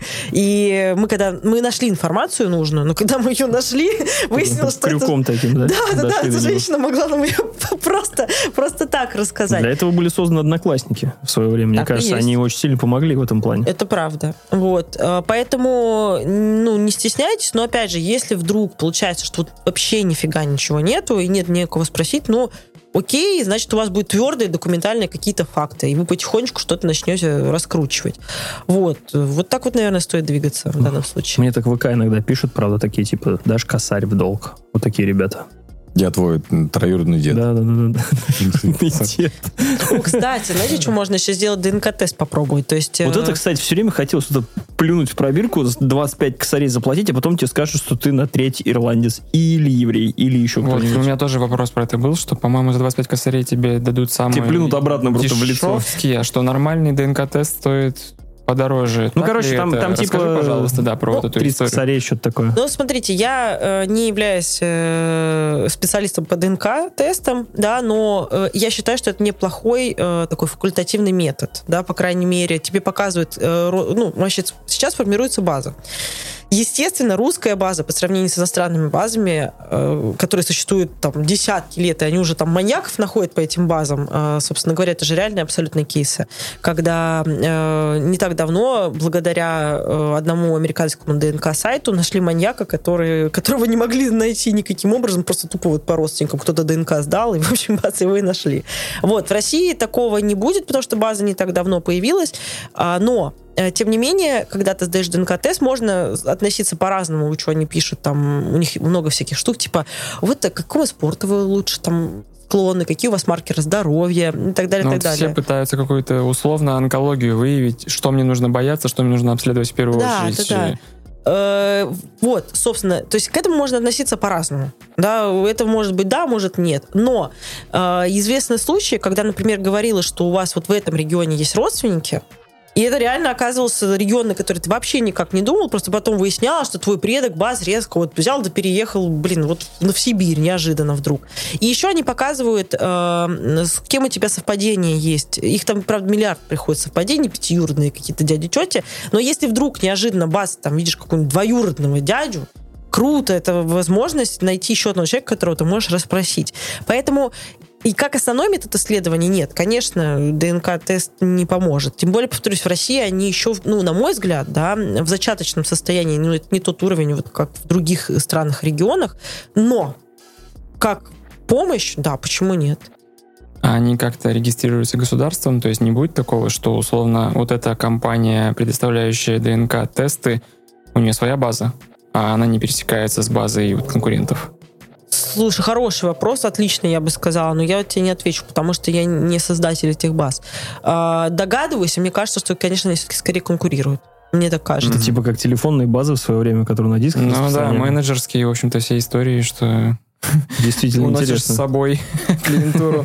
Да, не, ну, Слава прав, на самом деле, это классный вопрос, и я вот о нем, ну, как, как бы, он как бы на поверхности, но я вот, например, о нем не задумывалась, потому что я изначально к ДНК-тестам относилась не очень хорошо, а потом подумала, да, блин, а почему нет? Ну, почему не попробовать, по крайней мере?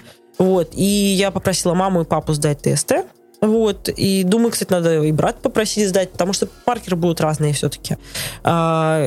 А, и единственное, что парням легче, да, у них есть Y-хромосома, она основной носитель информации, у девочек ее нет. Соответственно, по девочкам будет хуже результат. Вот. Поэтому попросите отцов плюнуть вам в баночку. Обязательно. Пап, тут дело есть такое. Только пойми правильно.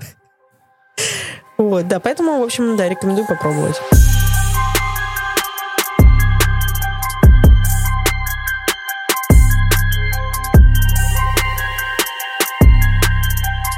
Вообще бабушки, бабушки, э, классные генеа, генеа, геан- генеалог, генеалоги. Генеалогии. Генеалогии. Я просто помню, э, довольно часто в Липецке с бабулей мы ходили на кладбище. Или проходили мимо. И она выдавала по-любому челу просто все, что... Историческую справку. Да, ну там обычно все очень просто. Этот бухой разбился на автомобиле, этот бухой упал в канаву, этот э, у бухого убило на стройке, этот бухой то-то. Ну то есть, ну зато... Как будто какая-то закономерность есть. Чувствуешь? Чувствуешь? Все работяги. Все. Да-да-да, тоже почувствовал, я вижу. И она знала все про всех, хотя при этом она, после того, как э, умер дедушка и другие печальные события случилось, она не выходила из дома вообще.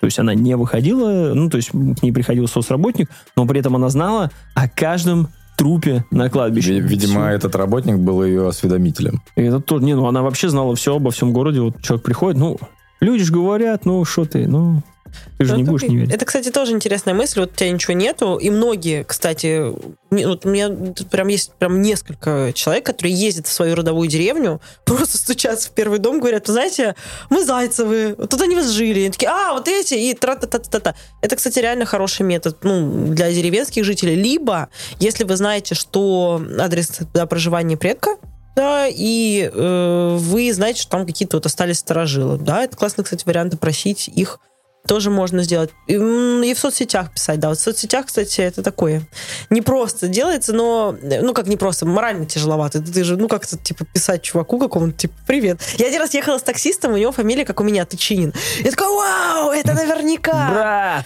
А родинка есть? И начали танцевать. «А ну, знаешь, он не так впечатлился. Я ему... Такой, ё-моё, опять 13-й час. родственники!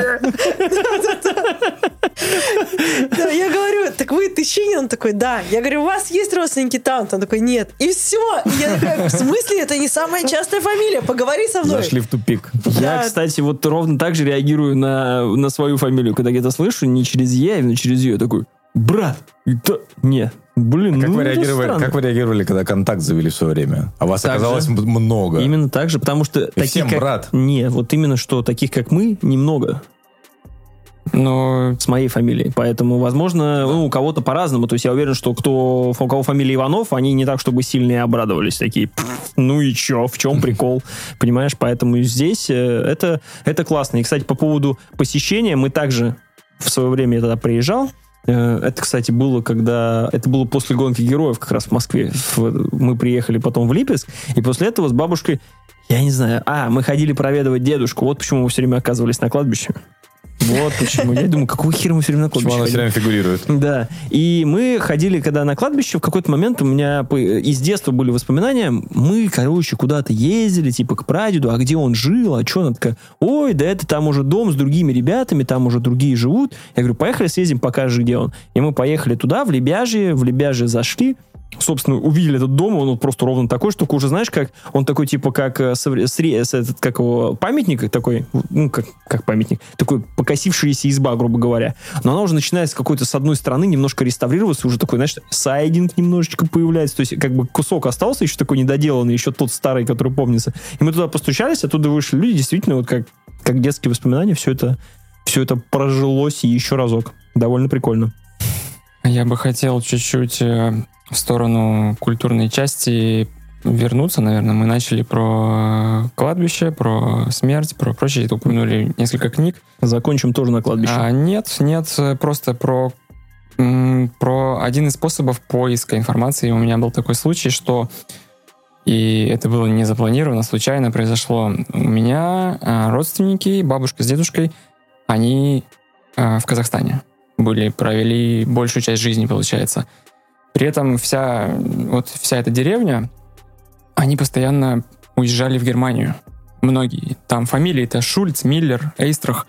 Еще, то есть а, у моих родственников, по-моему, такой возможности не было прямой уехать, но многие там двоюродные какие-то, получалось, эмигрировали.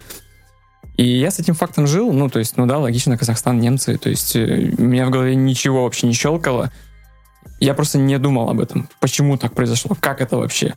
И в какой-то момент мне попалась книга а, Гузель Яхина. Э, Все знают про Зулейху. Мгм. А у нее есть вторая книга «Зулейха закрывает». ну, я понял. глаза. Ну, ну, ну. У нее есть вторая книга «Дети мои». И там как раз рассказывается про поволжских немцев. И там, собственно, есть некоторая предыстория, откуда, что на территории России еще со времен Екатерины была целая немецкая автономия у нас. То есть, и я это узнал ну, лет в 27 или что-то еще. То есть до этого я вообще не знал, что был огромный, получается, такой массив людей, как не массив, а костяк людей. Там, по-моему, что-то несколько миллионов вообще жило.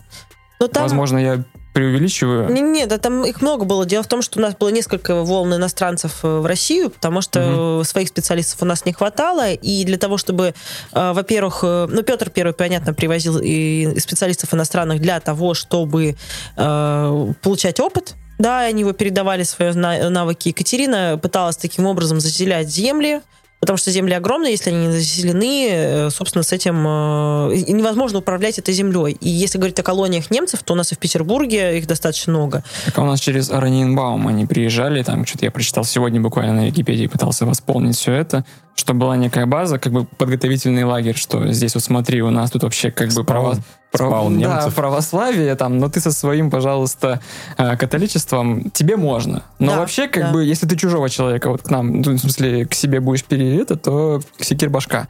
Да, да, Вот. очень, очень, они э, разрешали сохранять веру, она нормально достаточно и приплачивала, и давался надел земли. А, например, вся гражданка, да, весь гражданский проспект, это бывшая немецкая колония, колония не э, строгого режима, а колония как место Мгм. жи- жительства. И они, если мне память не, изменя... не изменяет, э, навоз собирали по всей территории и удобряли, в общем, там э, поля. Было душистое место достаточно. В общем, смысл такой, что да, немцев немцы приезжали, э, например, часть, ули... а, часть улиц э, в районе Удельной, по-моему, э, там, например, жили англичане. Их точно так же прис- э, привлекали, давали надел земли, давали, по-моему, скотину, разрешали свое вероисповедание сохранять. И э, они, в общем, прекрасно могли остаться, ассимилироваться дальше в России. Потом, правда, эти имена, э, немецкие имена они предпочитали как это, русские варианты брать, ну, то есть там Иоганн становился Иваном, в общем, это такая стандартная история. И, э, в общем, в чем был твой вопрос? Мой вопрос был скорее как совет, что э, у меня, получается, совершенно случайно я выяснил, что вот есть произведение, которое описывает такую э, структуру, не структуру, а страту людей. Э, потом мне случайно точно так же, я там не знаю, есть писатель, был писатель Александр Чудаков, э, книга называется «Ложится мгла на старые ступени». Тоже про э, людей ссыльных в Казахстане, опять же, а, про то, как э, это автобиографическая книга, по сути, это такое посвящение своему деду, который а, при всей этой коммунистической власти все равно пытался сохранять а, вероисповедание, и он был как-то связан с церковью, в общем. И что, ну, если коротко, там, «Береги честь с молоду», вот на протяжении всей книги проходит. Я к тому, что я совершенно случайно узнал историю своей семьи через э, описанные кем-то другим. И в целом, наверное, если ты ищешь, допустим, ты из какой-то области, там, вот Саратовской, опять же, вернемся к ней, а, можно, наверное, просто загуглить, что связано с этой, какие писатели действия в этом городе, в этом уезде, а, свои произведения совершали. В смысле, писали. То есть Писали. тот же самый Иванов Алексей, у Который... которого вся Россия там описана. То есть я думаю, что для кого-то это будет вполне ну, интересно. Ты на самом деле описал один из методов исследований, когда ты заходишь... эм, в общем, в генеалогии все работает по гиперболе, да, то есть то вверх ты идешь, то вниз. Либо то вниз, то вверх, да, э, либо вообще ноль э, открытий, и вот этот период надо пережить просто-напросто, потому что они а потом обязательно будут. А, либо наоборот, ты дохренища всего находишь, не можешь с этим справиться, вот, вот так оно всегда идет. И когда вот ты идешь вниз, один из способов э, выйти да, из этого штопора, это начать изучать, заниматься краеведением. То есть изучать историю края, где твои родственники жили. Читать в том числе и не только художественную литературу, просто исследования, которые есть там на тему там, деревни, края. Не знаю, родственники, например, были там, не знаю, э, какими-нибудь строителями, да, вот почитать, как это сословие жило, там, ремесленниками, да, условно говоря. И очень часто это дает много-много зацепок, когда ты изучаешь эту информацию. То есть здесь э, такая взаимопомощь получается. С одной стороны, ты узнаешь очень много клевой информации. С другой стороны, ты получаешь вдохновение, у тебя появляются новые идеи, новые документы, где можно еще поискать кого-то. И вообще генеалогия имеет как раз супер раз- разрозненные э, знания в разных сферах, именно потому, что э, ты условно говоря, до того, как изучал свою родословную, плохо представлял себе отпуск в какой-нибудь там э, деревне, э, не знаю, Заречье, где-нибудь там в глуши. А сейчас такой, так, так, так, надо бы подумать, каким бы образом мне тут дойти. И ты очень много аспектов изучаешь, которые прилагаются к этому. И мне, кстати, очень нравится этот метод еще для изучения истории, потому что историю можно преподносить как угодно. В, в учебнике ее можно преподнести как угодно. Любое событие можно преподнести как угодно, если это не связано с твоим родственником. Очень часто, когда люди говорят, например, по поводу репрессированных, что ой, ну репрессии это был такой просто метод э, трудотерапии. Ты такой, окей, если это не с тобой случилось, безусловно, ты себе как бы позволяешь такое мнение. Как только это выясняется, что этой трудотерапии подвергся твой предок какой-то, вообще отношение полностью меняется. То же самое с немцами. Ну, при- привозили, э, при, ну, не привозили, приезжали к нам какие-то немцы. Ну да, при Екатерине, да, действительно, их было много. И, в общем, ну и ладно. Но когда это про тебя, хоп, ты такой, блин, это про меня, я вообще-то хочу все это знать. И поэтому... За- Сзади, знаешь, это черно-белый экран, начинается играть немецкая «Ща- вот как в мемах, когда ты начинаешь такую легкую уже подкидывать. Да, Просто то есть- такой, «Да я же немец. Так это реально, это ощущение, опять же, это, вот тут все замешано. И ты вроде как и умнеешь, и тебя еще трудно уже сбить. То есть тебе очень трудно будет объяснить кому-то, что ну это была трудотерапия. Чего? Какая трудотерапия? Вы че? Ну это Вот. просто любимая сейчас такая тема ходит. Вот. Я сейчас вернусь опять же к письму бабушки. Э, У нее то, что как они оказались в Казахстане, это две строчки заняло. Писала так, что я родилась там в городе, ой, в году там таком-то, в городе таком-то, в таком-то году нас сослали, потому что отец был молдаван. Мгм. И все. Дальше мы уже живем в Казахстане. А вот в одной этой фразе, потому что отец был молдаван, Таймскип. Там, И ну, всё. то есть, а про это можно столько всего, не можно, это такая грустная, на самом деле, очень история, страни, страница истории, что, ну, вот, возвращаясь к трудотерапии, что да, это ха-ха-ха, по факту там людей просто в вагонах э, месяцами морили, и все, ну, в этом нет ничего веселого вообще, абсолютно, и ты к этому действительно относишься уже совершенно иначе. Это тебя формирует в какой-то степени. Реально, э, генеалогия тебя немножечко тоже взращивает, что ли, получается. Ну, опять же, это просто классный, опять же, еще вариант, какие-то вопросы затронуть, на которые тебе было совершенно все равно. Я почему затронула тему репресс- репрессий? А, потому что э, я в свое время как-то к этому тоже так относилась. Мне казалось, что это такое все преувеличение. И тут я пришла в архив, а у меня есть такая привычка, я смотрю дела не только вот, ко- которые вот мне напрямую надо. Мне просто, в принципе, если дело интересно какое-то, я могу его заказать, полистать чисто вот для общего образования. И я наткнулась на, на запись о том, что женщину лишили избирательных прав за то, что она торговала яблоками из корзины, а яблоки были типа из ее собственной, ну, с ее собственной яблони. И меня это прям поразило. Я такая, фига, то есть вот такое реально могло быть? Ну, то есть Должна была с ведра. Ну, ну, типа, не, ну, знаешь, ну, то есть, как бы, э, да, да, шутка забавная, но смысл того, что меня, как бы, типа, это поразило. Я думаю, это же такая ерунда, человека лишает избирательных прав. И я такой, «М, кажется, что-то, что-то я, наверное, вот эм, недопонимала раньше. Вот, и какие-то такие, такие вещи начинаешь понимать. Или там, например, узнаешь, что у тебя предок был кантонистом. Да? Кантонист — это ребенок, которого забирают из семьи во времена Николая Первого, там, в- в- где-то там в 9 лет из нищих семей, полностью обрубает ему Я даю возможность... школу ведьмаков. Ну да, почти, только Там это... что-то погрустнее. Там- Полностью обрубают что? Полностью обрубает в- возможность общаться с родителями. А, господи, я думал, руки, знаешь. Да, я тоже думала, что такое. С ведьмаками-то еще нормально было, всего лишь травят. Да, ну, то есть это на самом деле трагедия, потому что, э, то есть вот ты ребенок, у тебя все, что у тебя есть, это вот твой мир вокруг тебя. И тебя, тебя забирают в, в другие условия, где тебя э, не кормят, избивают достаточно жестоко. И все это почему-то называется обучением военному ремеслу. То есть таким образом Николай I пытался э, восполнить нехватку военных кадров офицерских. То есть какая была задумка? Что детей забирают, обучают бесплатно, и они потом идут в офицерский состав, получают возможность учиться. На деле получалось так, что их забирали. Очень много из еврейских семей забирали детей. И э, прежде чем начать их учить, они должны были сменить веру, потому что ты еврей, это не очень. Как бы в Российской империи, кстати, даже Екатерина очень не любила евреев, и, в общем, всегда не любили евреев. И э, ребенка забирают, начинают э, морить голодом, пока он ну, не откажется перейти в православие. То есть у тебя выбор. Ты либо отказываешься вообще от всего от своего мира, вот. А потому что вернуться в семью, если ты вы- выкрест, уже не получится, потому что ты как предатель своей веры. Это все очень серьезно. То есть ты либо полностью лишаешься семьи, либо ты умираешь. И ты такой, ой, классный выбор в 9 лет. С чем бы мне заняться? То есть это вообще, по сути, слом такой идет.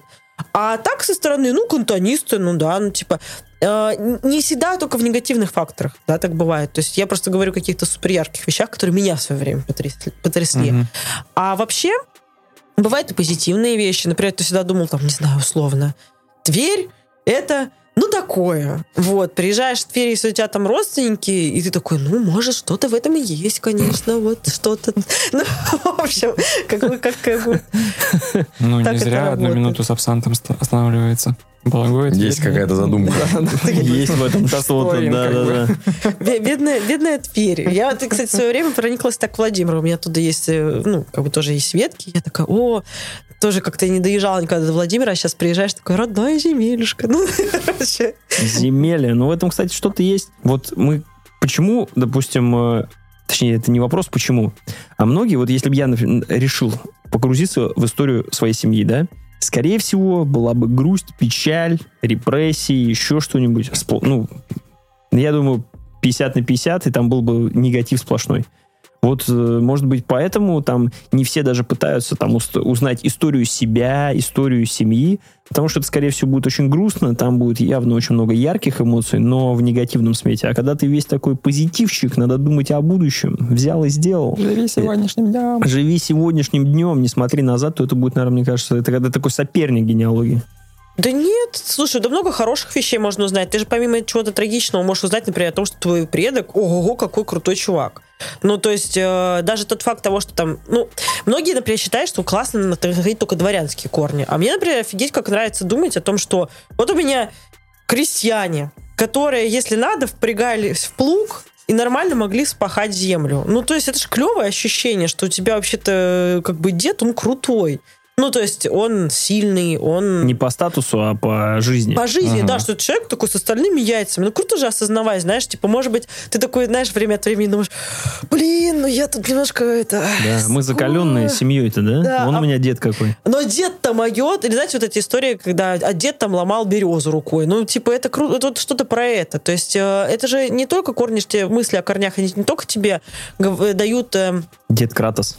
Ну, типа, да, прикинь, как... э, э, Круто было бы. Всем бы рассказывал. Вот. То есть, то есть фишка работает э, такая, что э, если тебе чего-то не хватает, многие люди, собственно, почему многие хватаются там, ну, за дворянские корни. Мгм. Во-первых, их клево очень искать, очень удобно, и много документов сохранилось. А во-вторых, это и тебя немножечко в твоих глазах повышает. Ну, капелюшечку все-таки самооценку это тебе поднимет. Но вот я вот, э, знаете, вам тут не, это не грязь из-под ногтей. Так э, п- почувствовал в себе какую-то гордость э, за деда, за прадеда, которого мне отец просто как-то прислал фотки, где он нашел его какой-то вот как раз военный отчет, где там про него написано, Сайт ранение, еще что-то. Да, и на сайте Да. просто вбил, вбил и посмотрел. То есть я до этого всегда как-то к этому относился, такой, ну, типа, ну, там, да, там что-то говорили, да, ну, война, война, у всех была, как бы, все дела. А тут такие, там, это было ранение такое, ё-моё, Джон Рэмбо, вот кто мы такие, все, поуважительней теперь. Это да, клево да, да. Так что э, генеалогия дает не только негатив. Просто это, кстати, беда генеалогов, и я сама в это очень сильно скатываюсь, в общем, как нетрудно догадаться. Потому что эмоции ярче. Весь все негативные эмоции, они супер ярче, поэтому они лучше сохраняются даже документально. А э, вот да, вот да, сразу же там репрессии, все такое прочее. Позитивного тоже очень много. И мне, например, нравится думать, что, например, ну, не знаю, человек, например, супер сдержанный, да, и он дисциплинированный. На самом-то деле это же все от предков пришло к тебе. Не, не в плане там каких-то, э, ненавижу, блин, родоведов, которые такие, это там грехи предков. Родоведы? Ну да, есть. Ну, вообще, родоведы... Это какой-то файт между генеалогами Это и не родо- родоведами? родовид. Они сходятся там между собой. На, сам- на самом деле в регионах Сибири, вот Сибирь, Урал, все дела, они все называют генеалогов родоведы. Вот это словечко чисто Мгм. такое. Но вообще есть такое движение, э, связанное с генеалогией, которое я очень не люблю. Типа, если твой дед совершил грех, ты должен отмаливать его грехи, иначе у тебя что-то там не будет клеиться в личной жизни. Ну вот, в А, общем... это уже эзотерика какая-то поперла. Да, и этого сейчас очень много. В общем-то, генеалог... Родоведы, та- тарологи. Да, которые такие, чувствую, что вот, а вот я, вот дед пил, и ты тоже будешь пить. Ты, может быть, и будешь пить, потому что у вас... Не вижу. Буду. Так выпьем же за это. В чем проблема? Выпьем за деда. Деда, Не чокаясь.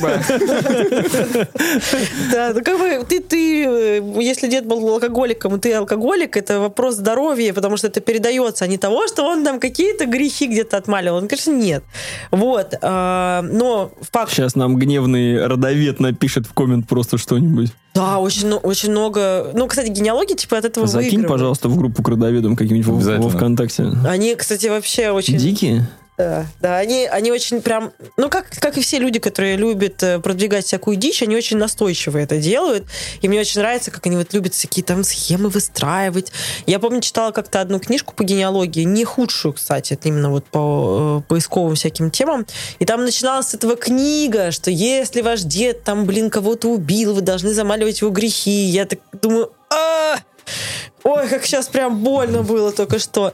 И они прям очень так дико тебе доказывают, что да. Генеалогия от этого выигрывает, потому что, ну, конечно же, чем больше людей, которые будут думать, что проблема в, там не в нем, а в прабабушке условно, и придут ко мне заказывать родословно, да, вообще отлично. Я, в общем-то, не против. Но вообще-то это дичь безусловно. И, конечно, ничего такого нет. С другой стороны, мы не можем откидывать того, что, там, не знаю, ты ешь кашу, потому что, блин, твои предки ее ели. Ну, как бы, Ну, в общем, в этом что-то есть. Э, Каша с утра. Ладно, перейдем к вопросу в плоскость бизнеса. Что стоит заказать родословную? Ну так, в порядке цен, типа это 100 или 50 или там 70 тысяч рублей. Ну, смотри, э, в генеалогии дикий еще достаточно рынок, нету никакой индустрии, она не сформировалась. Существует э, условно, вот я для себя так разделяю, может, другие генеалогии со мной поспорят. Существуют генеалогические агентства, которые делают очень дорого, то есть это ценники миллион, например, но они могут тебе и фильм снять, и книжку сделать красиво. Фильм снять? Это Михалков, что ли? Типа, да, есть такие заказы, Так типа, там вот фильм про Михалкова. Ну тогда везде. Я вам еще фильм, знаешь, как пропихнул, что тебе сидит твой с тремя, в трех, в трех частях. Ну, в общем, такой, то есть это будет красиво, это будет очень дорого, и все. Есть... Но это не true. Это просто богато для, для богатых, ну, да? это для богатых, Для да. ленивых, не для... Ну ладно, да. Знаешь, я бы не сказала для ленивых. Да, все-таки, если человек платит генеалогу, он просто, ну, как бы как. Я вот, не- не- ну, вряд ли я стану хорошим сантехником. Ну, я могу посмотреть роличек на Ютубе, но что-то мне подсказывает, что это не поможет. Это логично, на самом деле, инвестировать деньги в то, чем ты, ну, типа, не занимаешься, нет смысла тебе этим учиться. Надо инвестировать в деда сантехника.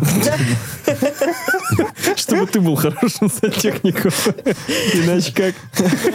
Такой, оп, даже Да. не понимаю, как это получается. само собой получается, точно. Предтеча еще. Чувствую, что надо ставить вот что-то, да. Ну, короче. А если ну такие трушные, обычно как бы такой. Ну, это, подожди. Не оверпрайс. Если ты не богач, Нет, если ты э, не богач, крестьянин. то я бы рекомендовала обращать внимание. Есть, например, индивидуальные специалисты, которые полностью берут, э, ведут, да, это второй э, вариант. Ну, опять же, это где-то в среднем, да, меньше 100 тысяч за одну ветку, там, да, 100 лет где-то, я бы не рассчитывал. Другой, За одну ветку сто лет. ну, где-то так. плюс То есть, если глубже копаешь, это уже какие-то там... ну, Одна я просто в ветка, те- это условно я просто по в одному терминологии, да. родителю. Ну, ус- ус- ну, условно, по одному родителю, ну, там, да, по разным веткам. Ну, тут какой момент? Ты, может быть, не сразу эти деньги будешь там отдавать. То есть это просто в общей сумме может так получиться. Ну, Не я факт, понимаю, что да. гене- А сколько по времени это? А вот это бесконечно, тут не- невозможно угадать. Еще торговаться начинают. такие, Без тульских, давайте без тульских. Да, этих 10 процентов скидки без тульских. Вот эту ветку, вот эту это подобрешься? Тверских, тверских подобрешься? Тверских неинтересно, да. Давай туда, к скобарям. Но, кстати, это будет ошибкой на самом деле, потому что никогда не знаешь, где найдешь. Не- нельзя вот так вот, знаешь, взять и сказать, Тулу не хочу. Ну, как бы это может отказаться от этого, и эффективность просто снизишь поиска. Почему такая стоимость? Почему нельзя предсказать? Ты не можешь гарантировать, что в этом документе будет э, нужная тебе информация. У меня были случаи, когда я заказывала личное дело, думаю, ну что может случиться с личным делом? Ну, все, ничего не может случиться, кроме одного. Ты открываешь его, а там один листик, что этот прекрасный человек забрал свои документы домой. Но это сформулировано как личное дело. Мгм. И ты такой, да чтоб тебя, нахрена ты это сделал? Тебе зачем эти бумажки вообще, человек? Это первый момент. Второй момент. Ты можешь открыть документ, опять же, он залит водой. Тебе никто заранее не говорит о том, что там к- каракули размытые водой. Ты не можешь предсказать наличие этих документов. Ты можешь предсказать... Ты можешь как специалист сказать, что смотрите, есть такие источники генеалогии, мы их проверим, поищем, выявим, где-то придется прям выявлять их. Да, я уже говорила в начале передачи, что не все описи архивов опубликованы, и поработать с описью это такая же работа, как и работа с делом. Плюс ко всему, ты э, некоторые родственники... э, приведу пример. Значит, э, работала я э, с одним клиентом, все прекрасно, замечательно у нас складывается, но что-то вот какой-то период вот был стагнация, ничего не могли найти. И тут выяснилось, что родственники этого человека жили в Манчжурии. Не, причем, знаете, не, не 5 лет, там, даже не 10, они жили там основательно лет 30. Ну, Манчжурия это что? это Китай сейчас. Ну, по крайней мере, надеюсь, там я никого нигде не обидела, потому что сейчас же так все очень все непросто. Ну, это, в общем, Надеюсь, да. да, ну, короче, смысл такой, что э, они жили в Манчжурии, но родственники почему-то никак не отразили этот период. А там прям вот именно поэтому, по этой зацепке было много документов. Но мы к этому пришли, мы больше года исследовали, чтобы просто понять, что это.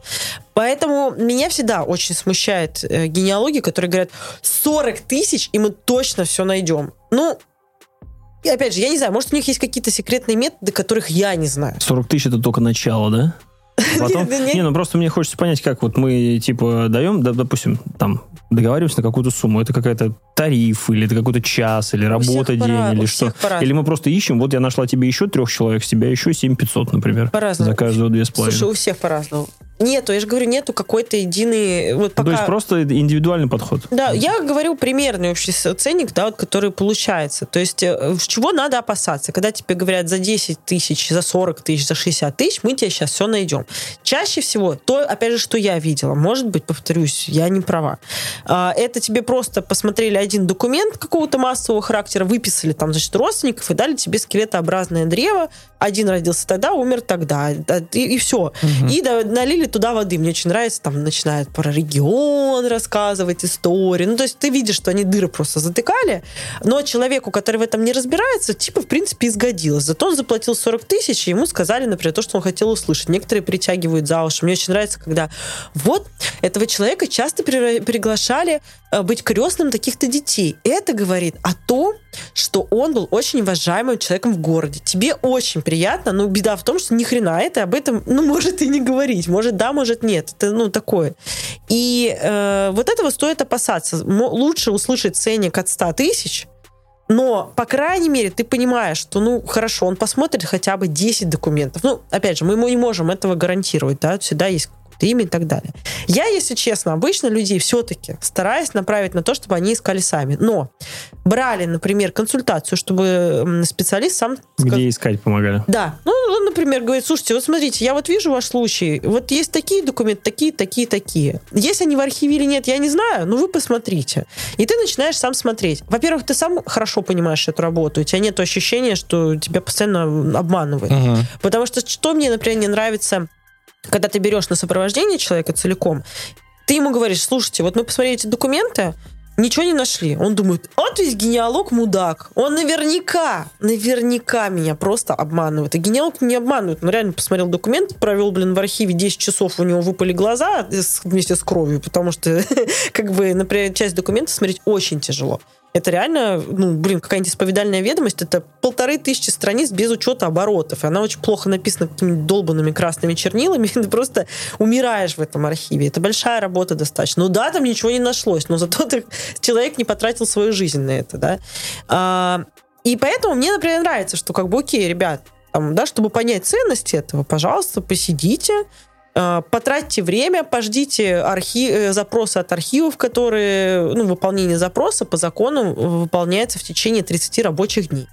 И, ну вот, посидите, подождите. Вот мне как раз нравится, чтобы люди это прочувствовали, а потом уже шли на сопровождение. А так люди приходят, и ты там им... Ну, Знали, за что платят просто. ну А видишь, так иначе не поймут.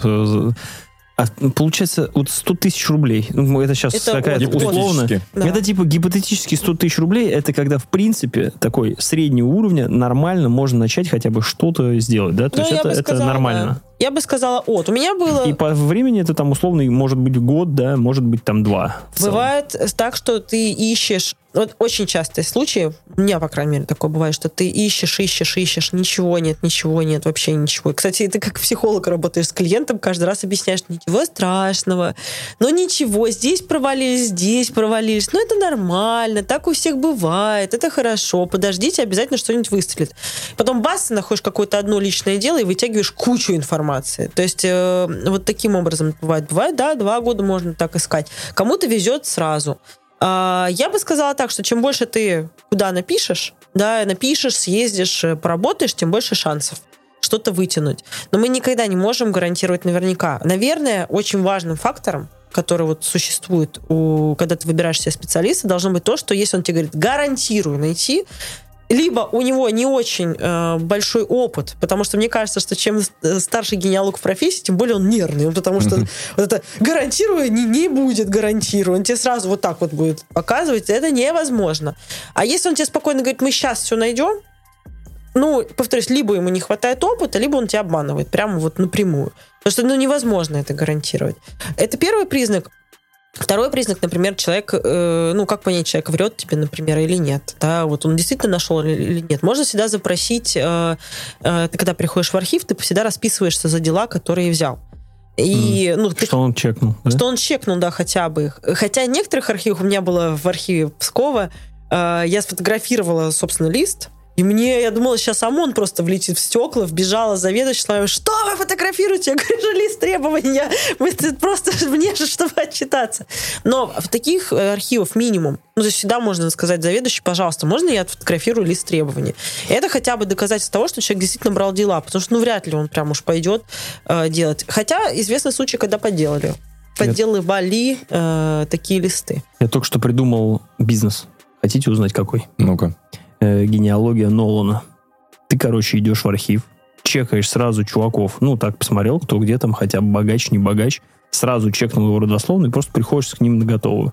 То есть им не нужно ничего искать. Ты просто приходишь и говоришь, брат, 250 тысяч, вот я тебе прямо сейчас пришлю все. Я, я просто был когда, я когда Иван, Ивана Ивановича Иванова То смотрел, есть ты от деда ищешь. да, ты от деда нашел красавчика Мгм. и сразу к нему пришел, и все. А прикинь, как он перепугается, потому что такой, я знаю, где ты живешь. Если не дашь Мгм. 250 тысяч, Вот, я и говорю. 250 тысяч в мусорном баке. Оставь их там, и я расскажу тебе, кто твой дед. Был ли твой дед сантехником. Да, да, да. Да, не, ну что, кстати, некоторые так родословно известных людей э, составляют, публикуют. Я знаю точно, когда приедет тебе ОМОН, когда ты начнешь одну, одну единственную родословную чекать, тогда сразу к тебе все приедут. Ну, кстати, я когда открытки изучала, я еще публиковала исследования, да, ко мне обращались прям родственники, и, ну, я там что находила, им отдавала, мне было не жалко, в общем-то. А, Это Филипп Киркоров, если что. Всем спасибо. Это был подкаст «Тоси Бойси». Сегодня у нас в гостях была Мария Тычинина. From Past with Love. Подписывайтесь на ее соцсети, на ее каналы. А, Подписывайтесь на нас, на наш телеграм-канал. На наш YouTube-канал, на наши другие запрещенные соцсети. спасибо вам, э, прости, что впилилась, спасибо вам за классную беседу, в Тоси Босе реально прикольно.